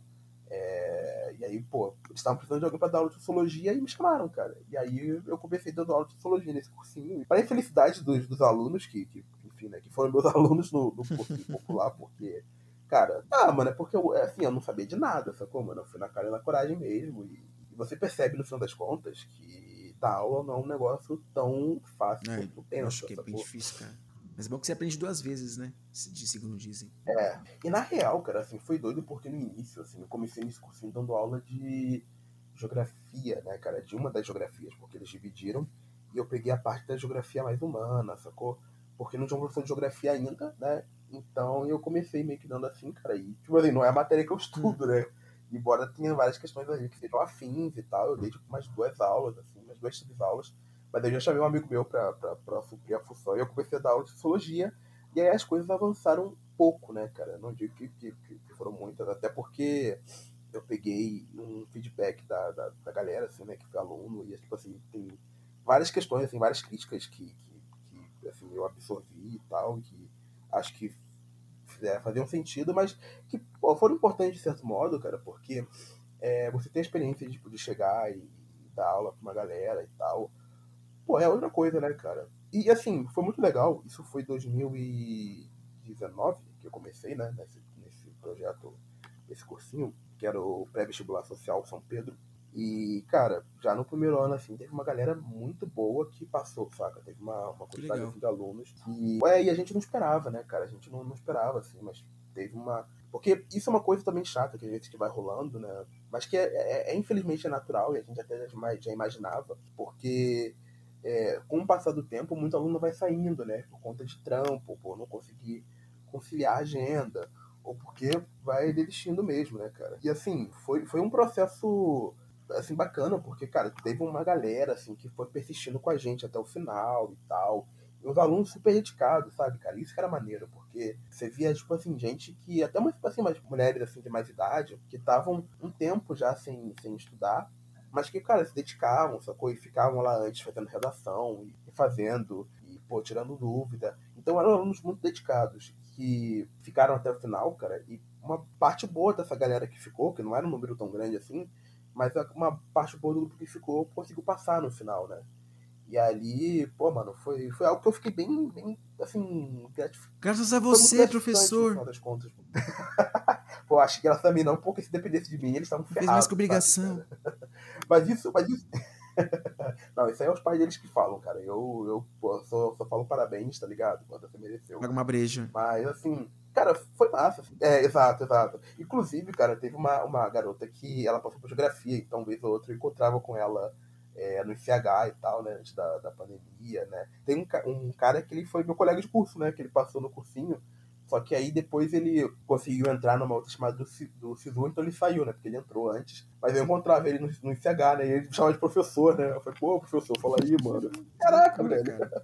Olha, Pô, é uma brisa assim. Não, é muito massa, muito massa, cara, sabe? Foi, pô, foi bem gratificante nesse sentido. Tipo, o, o, o rolê. E aí, pô, ano passado, cara, eu comecei também, tava dando aula nesse curso, né? Comecei num outro, num outro, num outro cursinho popular, cara, que é o Luiz Marim, mas esse já, enfim, né, a, a, distância e tal. E aí foi até nesse rolê que eu tava te falando, né, cara, que eu tive que começar a tentar é, manejar melhor essas ferramentas digitais, né? E assim, eu não vou falar, honestamente, eu não vou falar que eu fui um bom professor, porque eu tenho noção de que eu não fui, sacou? E de que meu trabalho foi, foi, foi o melhor, assim, porque, cara, não foi, mano, foi muitas vezes assim, por conta das, das minhas obrigações na, na, na, universidade e tal, é, eu não conseguia fazer a melhor aula, sacou? Eu tinha que fazer as coisas meio à pressa, então é, nem sempre rendia, né, o que eu preparava, mas eu acho que isso também fez parte, sacou, cara? Foi, fez parte do processo, assim, de você, cara, entender realmente como é que você se sai, né, dentro daquela situação, dentro daquele processo, e procurar depois entender por que, que você é, foi bem ou não foi, entendeu? O que, que, você pode melhorar. De qualquer jeito, cara, é uma experiência que eu gostei muito, cara. E, e eu falo que mesmo não sendo um bom aluno, né, propriamente dito, cara, gostei muito da aula, sabe, cara? Eu acho uma experiência que acho que todo mundo merecia passar, saca, mano? Realmente, foi, foi muito massa. Recomendo, inclusive, tá? Olha, quem sabe um dia, né? Eu já, já pensei em, tipo, dar aula de inglês, alguma coisa assim, ou sei lá. Já falaram que eu poderia ser professor, mas eu não sei se eu seria um exemplo de para ser professor. Seria um exemplo para alguém, entendeu? Fico preocupado com essas questões. Não, mas, cara, sabe qual é o lance, mano? Pior que, pior que assim, depois a gente vai pensando, cara. Eu fui pensando na, na maioria dos professores que eu tive e tal. É porque a gente tem muito essa, essa visão, assim, meio idealizada, professor, uma, num sentido quase é, paternalista, uhum. sabe? Do cara que vai lá e vai te ajudar, né? E vai mudar a sua vida. E, mano, a real é que professor é uma profissão, cara, que, mano, o cara é tão ferrado quanto ti, tá ligado, mano? É, às vezes até mais, sacou, mano? Porque ele tem que cuidar de um monte de turma com um aluno problemático, sacou? E corrigir, e pagar as contas do mês, e, e, enfim, a gente, sei lá, né, cria uma, uma, uma impressão do professor num, num, numa espécie de, lá, né, numa posição, assim, muito, muito acima, né, cara. Mas, a bem da verdade, ele é um cara que, que é igual, é igual tu, né, né, mano? A gente é, enfim, no final das contas ele esquece mesmo, né, cara, é um ser humano. Eu, eu falo isso brincando porque eu lembro que quando eu era mais novo, eu me choquei uma vez que eu vi um professor meu num bar bebendo com os Nossa. amigos, tá ligado? Eu acho que. eu era criança, obviamente, mas sabe essa visão, tipo, caraca, mano, o professor tá bebendo cerveja, meu Deus do céu. E seu pai, seu pai é professor, né, da UF, não é? Pois é, cara. Então, como é, que é essa é questão é de ter um pai em casa, sempre incentivado a leitura, de estar tá sempre, né, sendo, sendo alimentado em relação a isso? Pô, cara, é bom e nesse sentido eu me considero um cara bem sortudo. É muito bom, cara. E, e, e é engraçado, assim, porque você perguntou do meu pai, né? É, meu pai é, é professor também da UFJF, né? Já, já tá há um tempo, ele é professor do departamento de letras. E, na verdade, eu, eu meio que cresci numa família, principalmente o pai de mãe, né, cara? O pai de pai eu sou, eu sou mais distante. Mas o pai de mãe tem muito uhum. professor, sabe, cara? Isso é bom. É, professor e, e, amigos próximos, assim, da, da família. Mas assim, eu me considero um sortudo porque, de certo modo, cara, eu acho que essa foi a profissão do meu pai deu uma, uma visão que, que nem todos os pais têm, sabe, cara? Sim. Tipo assim, de. E eu falo no sentido, tipo, de, cara, de me levar no teatro, sacou? De me levar no museu. E pode parecer muito bobo, cara, mas quando você faz, tipo, quando você leva seu filho, né, cara, quando você dá acesso é, para ele a essas coisas, né, cara, para que ele tenha um capital cultural. Não que eu também, enfim, seja algum, algum gênio por isso e tudo mais, mas de certa forma você está investido no seu filho, né? E esse é um, é um rolê que eu às vezes vejo que a galera não tem tanto, né? Quer dizer, é, às vezes a galera vê essa questão, tipo assim, ah, de tu levar teu filho para o cinema só como puro entretenimento, lazer, que por si só já seria importante, cara.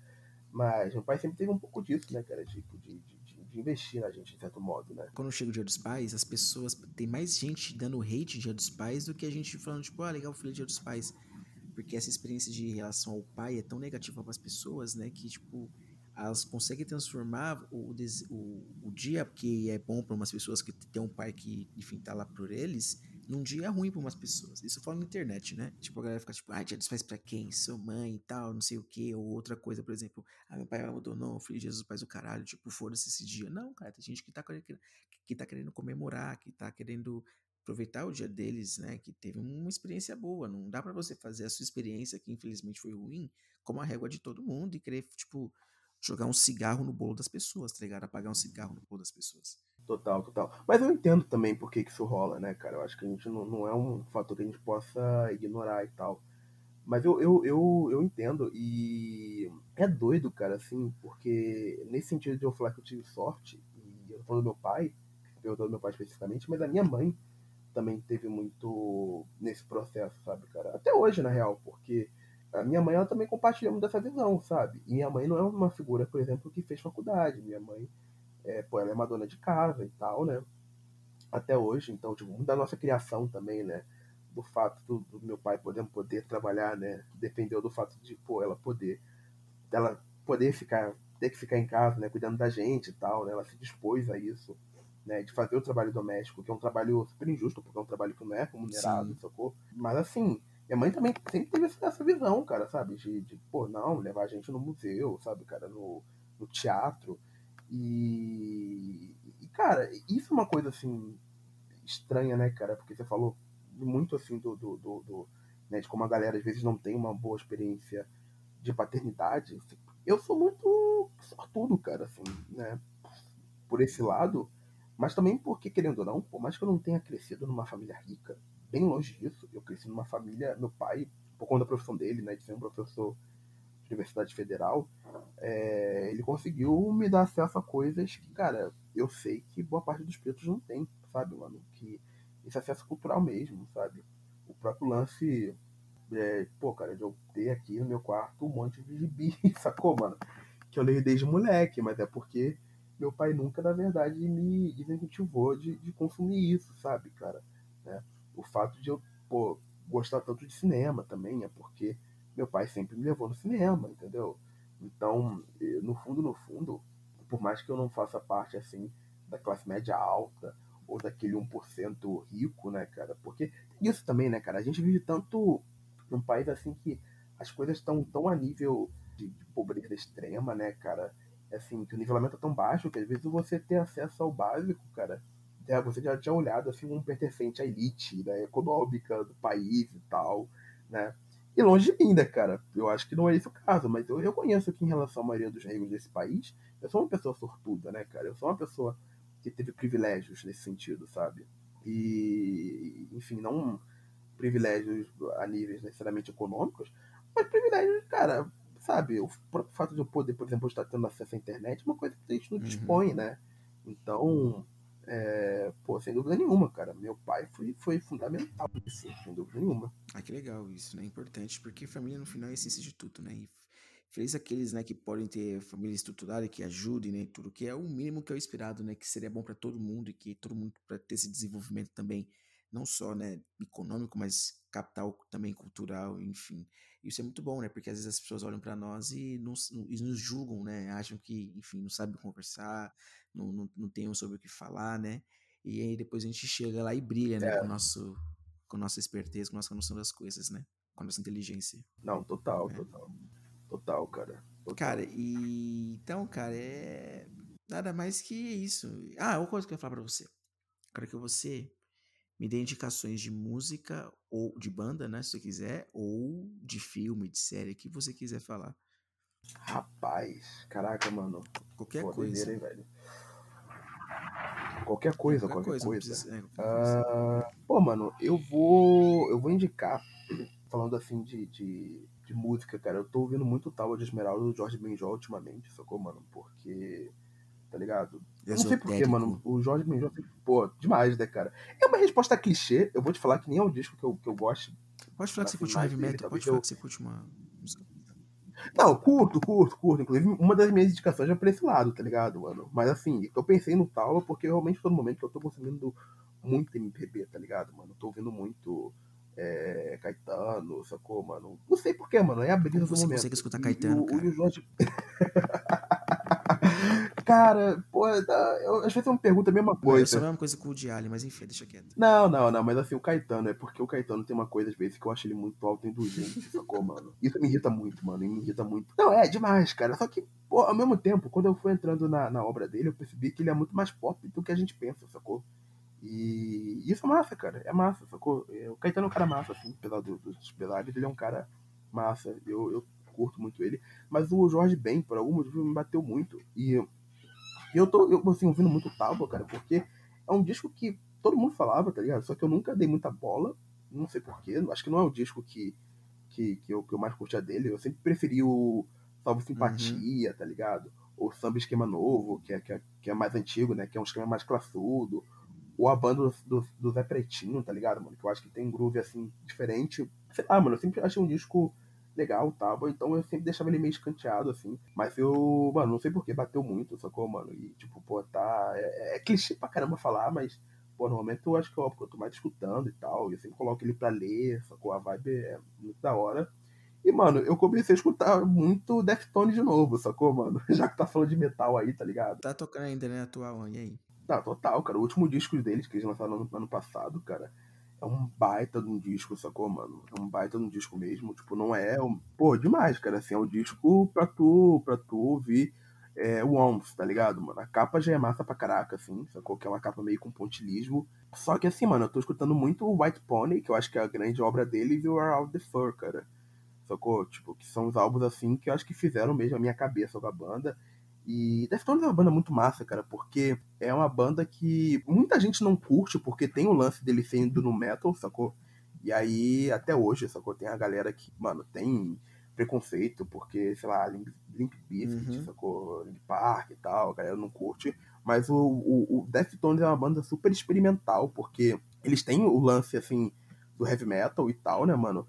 Mas tem um lance que tu vê que os caras beberam muito, de certa forma, um pouco do hardcore, sacou, mano? Acho que isso também levou eles uma aproximação ali à cultura de skate, que eles tinham meio no início, sacou?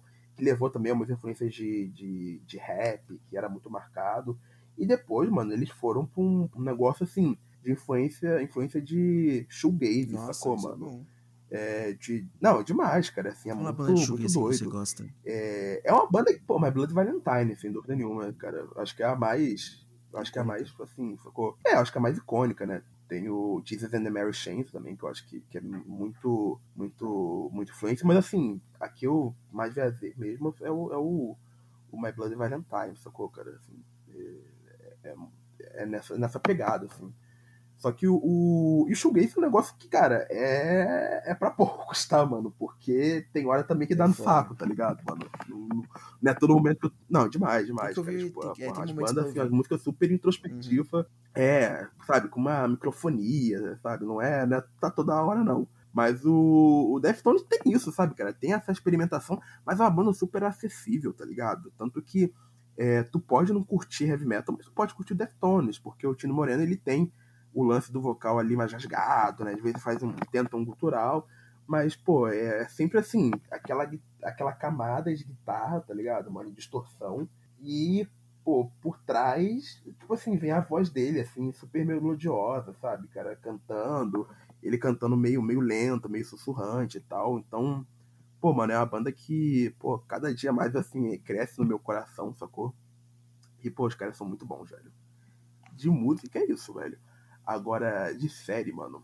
Mr. Robot, tá hum. tá ligado? Eu Você vi Mr. Robot já? Nessa, nessa quarentena. Vi tudo, vi tudo. Tá no Prime Video, cara. É, eu parei de ver, mas eu acho que preciso retomar. Tá todo mundo falando que tá muito bom. Eu achei que o Comoro ficou muito, Pô, é demais, muito, cara, demais. muito político, porque eu lembro que toda hora que ele ia fazer uma reflexão, o Elliot ele falava uma coisa e era uma coisa que tá acontecendo, tipo, agora. Tipo, pá, legal, mas, tipo, me dá entretenimento, tá ligado? Me dá uma coisa pra eu falar, sabe? Eu sei que tá acontecendo lá fora, não precisa ficar me lembrando toda hora. Acho que na terceira temporada eles estavam muito fazendo isso. Aí eu fiquei meio tipo, sabe? Só que tá todo mundo falando que tá boa de novo, então. Pô, não, tá, tá aí eu curti o final da série. Sem spoiler, assim, pelo amor de Deus. O final é um negócio que eu não. Não, sem spoiler, mas é um negócio que eu não esperava, sacou? Porque tem um rolê político, tem um rolê político que é bem, bem marcado, pá, né? Mas a série no final vira mais sobre o, o Elliot, sacou? O personagem principal e tal. Tanto que o final ele, ele é super viajado, é um, bagulho meio de entrar na mente do, do, personagem, assim. Sem, sem maiores spoilers, né? Só que é um negócio que faz sentido, eu não esperava É tipo um Lost. E. só que bom, só que bom, só que bom.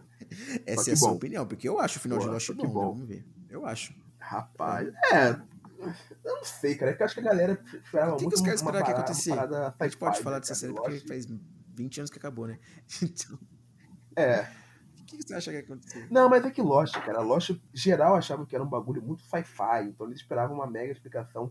E o negócio é meio metafísico, é, né, mano? E tipo, ok, eu acho que isso se tu for olhar, a proposta da série meio que é essa, entendeu? Ela, ela que enganava que era meio sci-fi, mas na real a ilha é meio um lugar místico, sim, e, pô, aceita isso, sacou, mano? Tipo, né? Enfim. Não, o final do Lost não é tão ruim quando o pessoal fala, não, cara. Acho que é só questão do hype mesmo. Ah, não, tipo.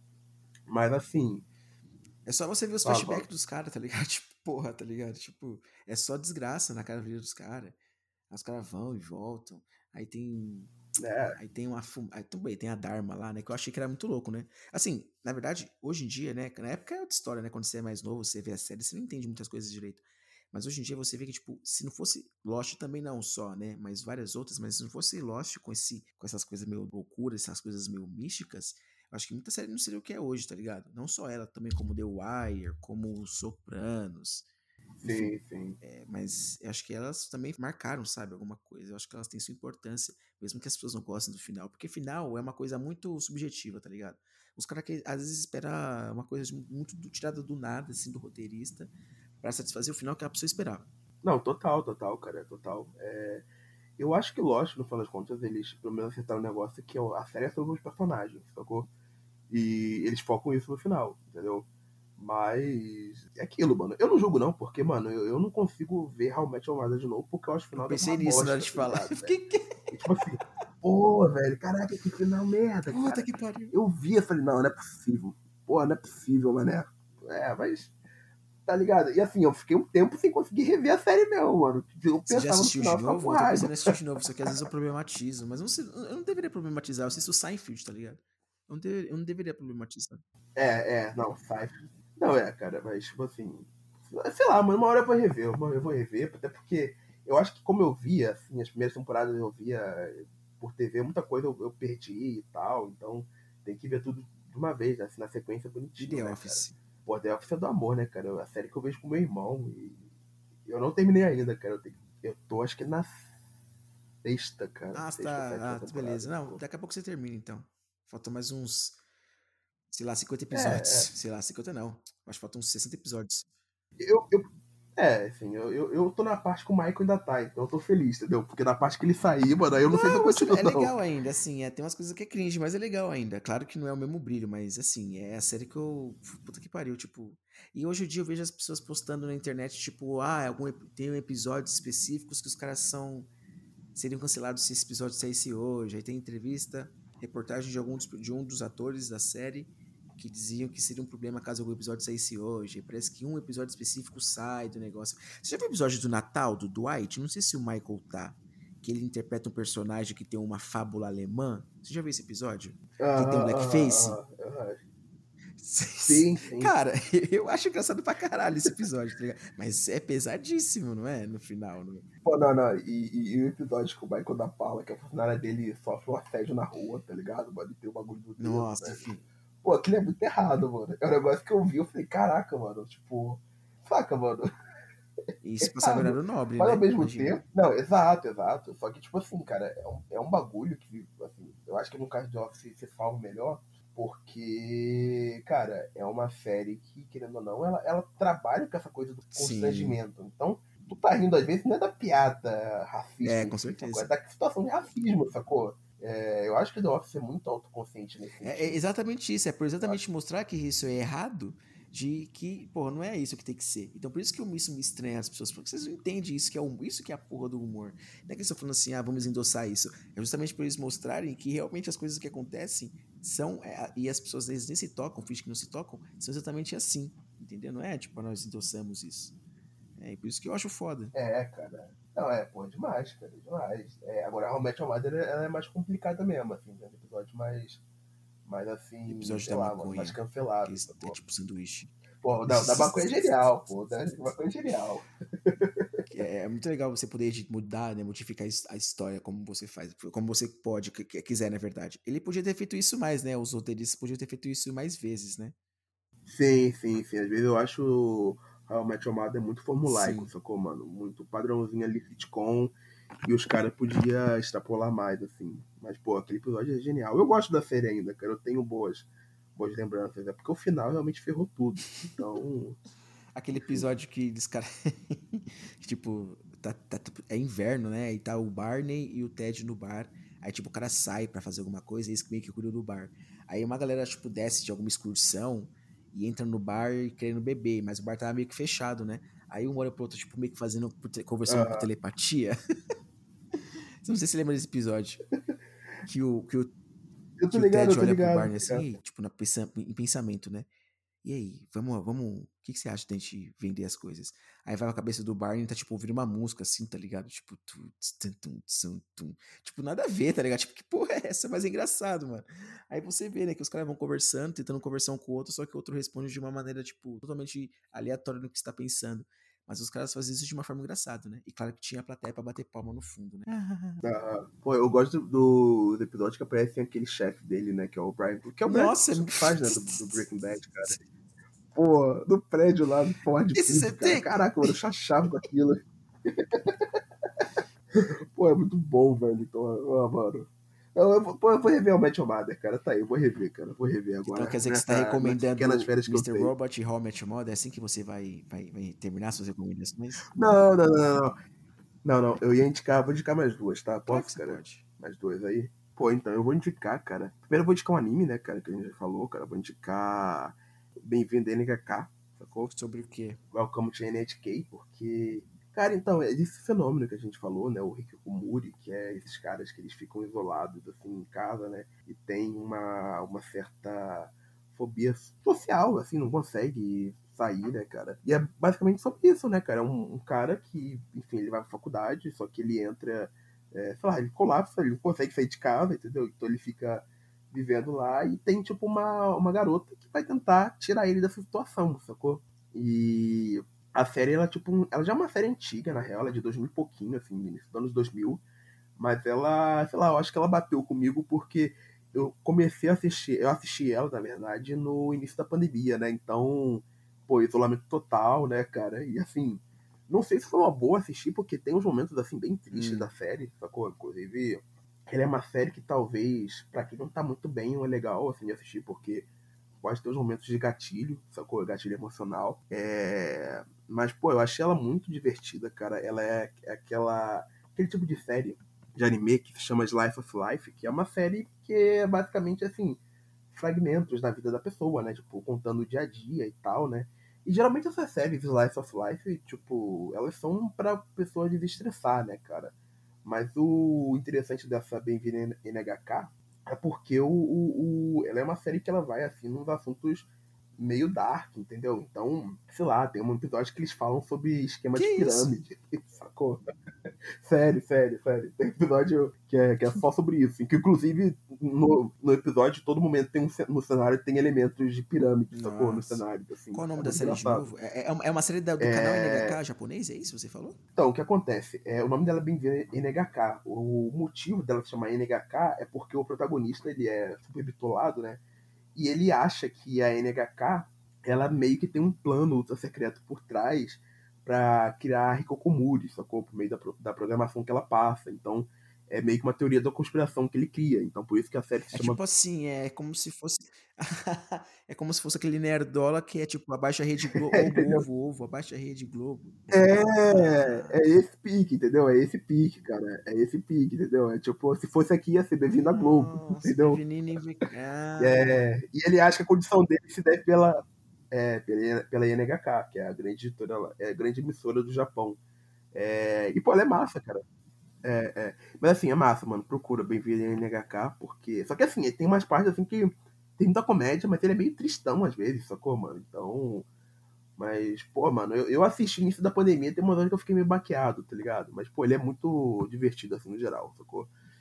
E a outra série que eu ia indicar, mano, pra terminar, é uma que eu vi recente, tá ligado? Até ganhou um prêmio no Emmy, que é I May Destroy You, cara. Tu viu essa? Não, como que é a série? Pô, mano. Pô, então, cara, a série é muito doida, porque ela é basicamente, tipo assim, mano, a história de uma mina, sacou? Que ela é escritora, e ela, uma noite, que ela tá num processo de bloqueio criativo, ela não tá conseguindo dar continuidade no livro dela e tal, ela pega e sai com os amigos, né? Uma mina é, em Londres, tá ligado? A série é britânica. Foi feita pela, em, em parceria com a BBC, se não me engano, inclusive. E nisso, tipo, ela assim, ela vai, tá ligado, mano? Bebe, usa uns bagulho, pá, fica doidona e, pô, acorda no outro dia não lembra de nada, sacou? Só que, um tempo depois, né, mano, dessa, dessa noite de ressa- dessa noite de ressaca que ela vai ter e tal, ela vai perceber que ela foi abusada Nossa. sexualmente, sacou? No rolê. Né, exato. Aí ela percebe, olhando retroativamente, que ela foi abusada sexualmente. E a série, ela é o processo dela tentando lidar com isso, sacou? Mas, tipo assim, ela não é uma série super. Ela é uma série dramática, sacou? Só que ela não é uma série que vai. Sei lá, né, mano? Tem, tem momentos de humor e tal, né? Tem momentos mais dramáticos, assim. Mas ela é uma série que não consegue. Ela não é tão pesada quanto ela poderia ser por conta da, da temática, sacou? E, e consegue abordar de uma maneira bem bem assim, bem interessante, cara, sabe, o negócio. E o mais é, curioso né, é que, na verdade, a, a, a trama toda ela é baseada numa experiência da, da criadora da série, que é atriz, né? É atriz, exato, é atriz, e é a roteirista e a diretora. Sacou, mano? Então, a mulher. Porque na, o que aconteceu é o seguinte: essa mulher ela é roteirista e teve um momento da vida dela que ela tava fazendo um trabalho pra Netflix. E que aconteceu isso com ela? Ela foi uma noite de bloqueio criativo, ela saiu com os amigos e tal, sacou? E depois ela percebeu que, a, que ela tinha sido abusada sexualmente. Então, ela usou essa experiência pra fazer a série. E a série é bem massa, sacou, mano? Tem um elenco assim. preto, sacou? Majoritariamente preto. Então, tem um rolê sobre, sobre diversidade, sabe? Uma discussão interessante sobre representação que é colocada na série. É, ela não fica só na, na, na discussão sobre o abuso sexual, mas o abuso também é muito importante. Tem discussões assim sobre sexualidade, sobre gênero. E, cara, é muito massa. O roteiro é super afiado, sacou? A, a mina, tá ligado, mano? Que, faz, que é a criadora da série, que faz a personagem principal, ela manda super bem, cara, na interpretação, sacou? A direção também é super criativa, sabe, mano? Pô, é, é, cara, é, é, assim, é quase perfeita a série, mano. Eu fiquei impressionado, tá ligado? É, salvo engano, a, a série ganhou agora o Emmy de melhor roteiro melhor direção, não lembro certo, sacou, mano? E merecia ter ganhado até mais, apesar de eu não ter visto as outras séries, eu tenho certeza que, cara, pouquíssimas chegaram no nível dessa série, mano. É apoiar, e ela é fechadinha, tem uns 12 episódios, se eu não me engano. Que foda. Quem tiver de Biomax aí pode. Pô, é, não, é muito. Eu nunca, eu não tinha ouvido falar dela, eu tinha ouvido falar de outras séries, mas não tinha ouvido falar dessa. Acho que eu, eu que tô vacilando.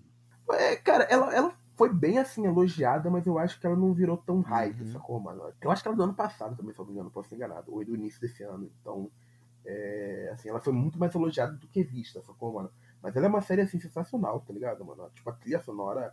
Eu acho que os dois primeiros episódios não são tão bons, sacou, mano? Mas depois ali, para mim, todos os episódios são muito bons. melhorando a história, porque tem que explicar, né? Fica difícil. No começo da série tem que explicar a história, né? Enredo. É, é. Mas, pô, vale a pena, cara. Assim, ela a maneira como ela coloca assim, os debates que são, cara, são espinhosos, saca, mano? Mas ela coloca de uma maneira bem, bem incisiva ali, mano, que eu achei corajoso, assim, da parte dela. Principalmente porque ela também se desnuda, né, mano? Que foi uma situação que rolou com a mina e ela tá colocando aquilo na trama, então, pô, é massa, cara. Acho que é a minha recomendação máxima aí. Ah, recomendação. E tem algum livro que você queria indicar? Algum livro? Pode ser é, romance, enfim, qualquer coisa. Ficção, qualquer porra. Rapaz, Cara, eu vou. Não, é porque, cara, eu tô lendo muita coisa de faculdade, tá ligado, mano? Eu acho que o último, o último livro de ficção que eu peguei para ler foi Neuromancer, sacou, mano? Que é um clássico da, da ficção científica. Acho que é o, é o livro, assim, que criou, ou ajudou a criar, né, a ideia de cyberpunk. E, pô, é muito bom, cara, é muito bom, mas, assim, é um livro meio difícil de ler, porque tem toda uma, uma terminologia que eles criam, que é próprio do mundo de Neuromancer, então de repente pode desengajar um pouco as pessoas. Eu vou pegar, cara, na real, vou pegar uma HQ, cara, que saiu há pouco tempo no Brasil. Quadrinho, tá ligado? Que é, que é livro, conta como livro, né, mano? Apesar de, enfim, tem outra linguagem e tal. Conta como livro, conta ou não conta? Conta. Então, vou pegar, mano, um quadrinho chamado Stuck Rubber Baby, que foi lançado aqui pela editora Conrad, tá ligado? Que é uma editora pô, super importante de quadrinho no, no Brasil. Foi a editora que trouxe Cavaleiros do Zodíaco, Dragon Ball. É, trouxe também Alison Brechtel com Fun Home, sacou, mano? Quem curte, assim, quadrinhos com temática LGBTQIA+, vai curtir a Alison Brechtel do Fun Home vai curtir esse Rubber Baby, cara, que é tipo... Cara, é uma HQ super importante nos Estados Unidos, sacou? É, e que aqui no Brasil nunca tinha sido publicado até agora. E, mano, é uma baita do HQ, porque, inclusive, só pra constar, o título ele não foi traduzido, é Stuck River Baby, e o subtítulo é Como Viemos ao uhum. Mundo. Porque Stuck River Baby, tipo, a tradução literal seria, sei lá, o bebê do plástico furado, né? O bebê da camisinha furada, Sim. né? Então, que é, exato, né? Não um título muito vendável. Nascimento indesejado. Mas a história. É, exato, exato. Mas assim, a história ela é muito massa, cara, porque é basicamente assim: a história de um cara, né? Um cara branco, que vive ali nos Estados Unidos sulista, isso assim, nos anos é, 60, sacou? Que tá rolando todo, todo o rolê dos direitos civis, dos negros e tal, né? E, é, e ele é um cara branco, sacou? É, ele por si só não é um cara que, tenha, que seja preconceituoso, porque ele nasceu numa família que os pais não tinham exatamente aquele preconceito né, tão. Pelo menos não tinham um preconceito tão, tão forte, né? Quanto, sei lá, a galera da Klux Klan e tal. Só que ele é um cara que ele é gay, sacou, mano? Ele é gay e ele não, enfim, não se assume, não sabe como lidar com isso e tal, né? E ele tenta, na verdade, todo momento, é, enfim, performar uma, uma heterossexualidade, sacou? Que, que não é dele e tal. Ele tenta forçar uma, uma, uma identidade, uma orientação sexual que não é dele. É, a tal ponto que ele se envolve com uma garota, né? Ele se envolve com uma menina, que ela é uma universitária, cantora de folk, que é super atuante, né? Junto ao movimento negro, sacou? Que tá rolando nessa, nessa cidade ali no, no sul dos Estados Unidos. É, e que é uma garota também que ela tem uma proximidade muito grande com várias figuras gays dessa cidade, né? Então, a história, né, o, o, o Stuck Ruby Baby, ela é, na verdade, sobre esse cara, né, se aproximando dessa garota, ele efetivamente se apaixona, apesar de ele ser gay, né, ele cria, na verdade, um, um laço com ela, e a partir dessa garota ele vai tendo contato com toda a, a comunidade LGBTQIA+, e com o movimento negro do local, né? Porque é mostrado na história, né, segundo o que ele diz, que o movimento, tanto o movimento negro quanto o movimento é, gay, né, vamos colocar assim, né, porque a gente pode até falar movimento queer, embora essa não fosse a terminologia usada na época, mas a gente pode colocar assim, eles meio que entravam assim, né, em sintonia em alguns casos, né, tinha uma certa intersecção assim dos dois grupos. E, e, a história é basicamente isso, cara. Só que nesse processo tem todo um, um núcleo, cara, que tá em volta dele, é, de personagens é, que, cara, são riquíssimos, sacou? Então a, a HQ ela vai contando a história desse cara central e vai passando pela vida de todos eles, né? Que todos estão ligados a, a ele. E essa questão da luta dos direitos civis, enfim, a luta pelo, pelo direito dos gays e tal. É, é uma HQ muito, cara, ela é muito bonita, ela é muito forte, sacou, mano? Mas ela, é, e ela é muito dolorosa também, porque, cara, assim, a gente tá falando do sul dos Estados Unidos nos anos 60, então tem a Klan, uhum. sacou? Tem todo tipo de coisa que você possa imaginar. E o cara, ele tá se envolvendo emocionalmente com essas pessoas, então é, tem momentos que são muito dolorosos, sabe, cara? E é mais interessante ainda, porque o autor que faz essa HQ... Ah, e, e detalhe, gente, que eu não contei que é, é um spoiler, mas, enfim acho que já deduziram pelo título, que o título, né, Stop Baby, é porque em dado momento esse cara, né, ele tem uma, um, um, filho com, com a garota, né, e eles sendo gay, então como é que fica essa, essa questão, né, cara, como é que isso vai, é, enfim, ele vai assumir, né, a, a, a homossexualidade dele, Sim. né, vai viver, vai, vai assumir a paternidade e tal, Cara, é muito bonito, assim, é muito tocante. É, é um quadrinho pesado, assim, porque tem muito texto, né, cara? Tem muito, muita informação. Mas a arte é sensacional, porque o autor ele usa uma técnica assim que parece pontilismo, sacou? Então a arte é super detalhada e tal. E o Howard Cruz, que é o autor, né, cara, ele é um cara super importante lá nos Estados Unidos para para enfim, quadrinhos dessa temática. E a HQ, né, pelo que ele conta, tem vários é, elementos autobiográficos, né? Então, parte daquilo é, é, da vida dele. Inclusive, ele teve uma filha que foi é, que foi realmente o fruto da relação dele com a mulher, né? E ele sendo gay e tal. Então, ele coloca muito dessas questões no quadrinho. Inclusive, na edição que foi lançada aqui no Brasil, é, tem um texto, porque o Howard Cruz ele morreu um pouco antes de, de ser lançada essa edição, que é a edição comemorativa, né? E um texto da filha dele, né, cara? Que ela fala, na verdade, como é que foi esse processo de se reaproximar com o pai e tudo mais. Pô, cara, é muito bonito, cara. Assim, é, é um quadrinho, assim, que, sei lá, mano, acho que devia estar tá nas escolas, assim, sabe? Nas bibliotecas das escolas, para o pessoal ler e, e, entender realmente o que foi o processo de, de racismo, cara, é, de segregação racial nos Estados Unidos.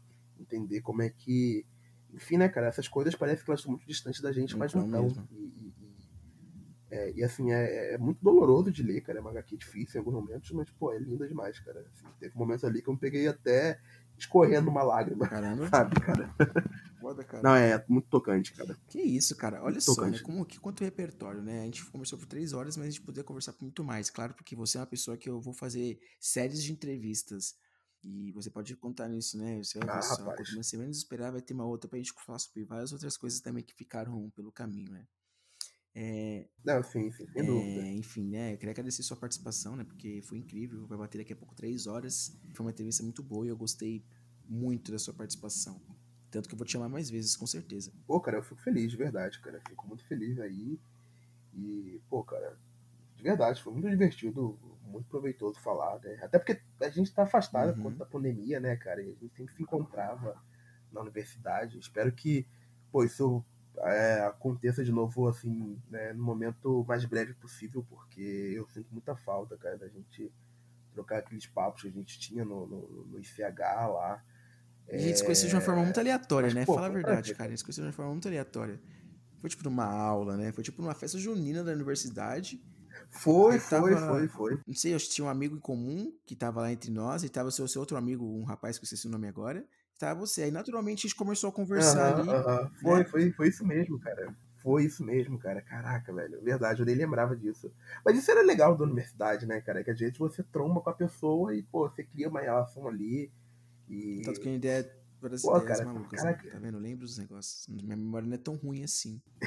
A minha tá uma bosta, cara. A minha tá uma bosta. Eu não lembrava disso. Mas, pô, isso que é legal na universidade, né, cara? Você poder circular nos mesmos espaços com pessoas diferentes e de repente trombar com elas e, enfim, né? Pô, brota aí uma amizade, mano. Ah, isso é maravilhoso, né? A essência das coisas, né? Pô, É, Então, pessoal, muito obrigado por todo mundo estar aqui reunido, né? Esse aqui foi uma entrevista com o Vitor Hugo, ou Maicão, né? Como ele é comumente chamado. E não esqueça de. Eu tenho que fazer o ba- o jabazinho pra mim, né? Agora você vai ter que ouvir. não esqueça de. de já estar disponível no Google Podcasts, no Apple Podcasts, no Spotify, claro, no YouTube. Em breve vai estar disponível no. é? No Deezer. E já tá no Pocket Cast, já tá no Anchor e alguns outros aí que depois eu vou lembrando de falar o nome. Mas enfim, né? Dizer que não tem como escutar, não tem como. Então é isso, pessoal. Quero agradecer a participação do Maicão. E esse é mais um Papo Jazz. É nóis, tamo junto e até o próximo episódio. Tchau.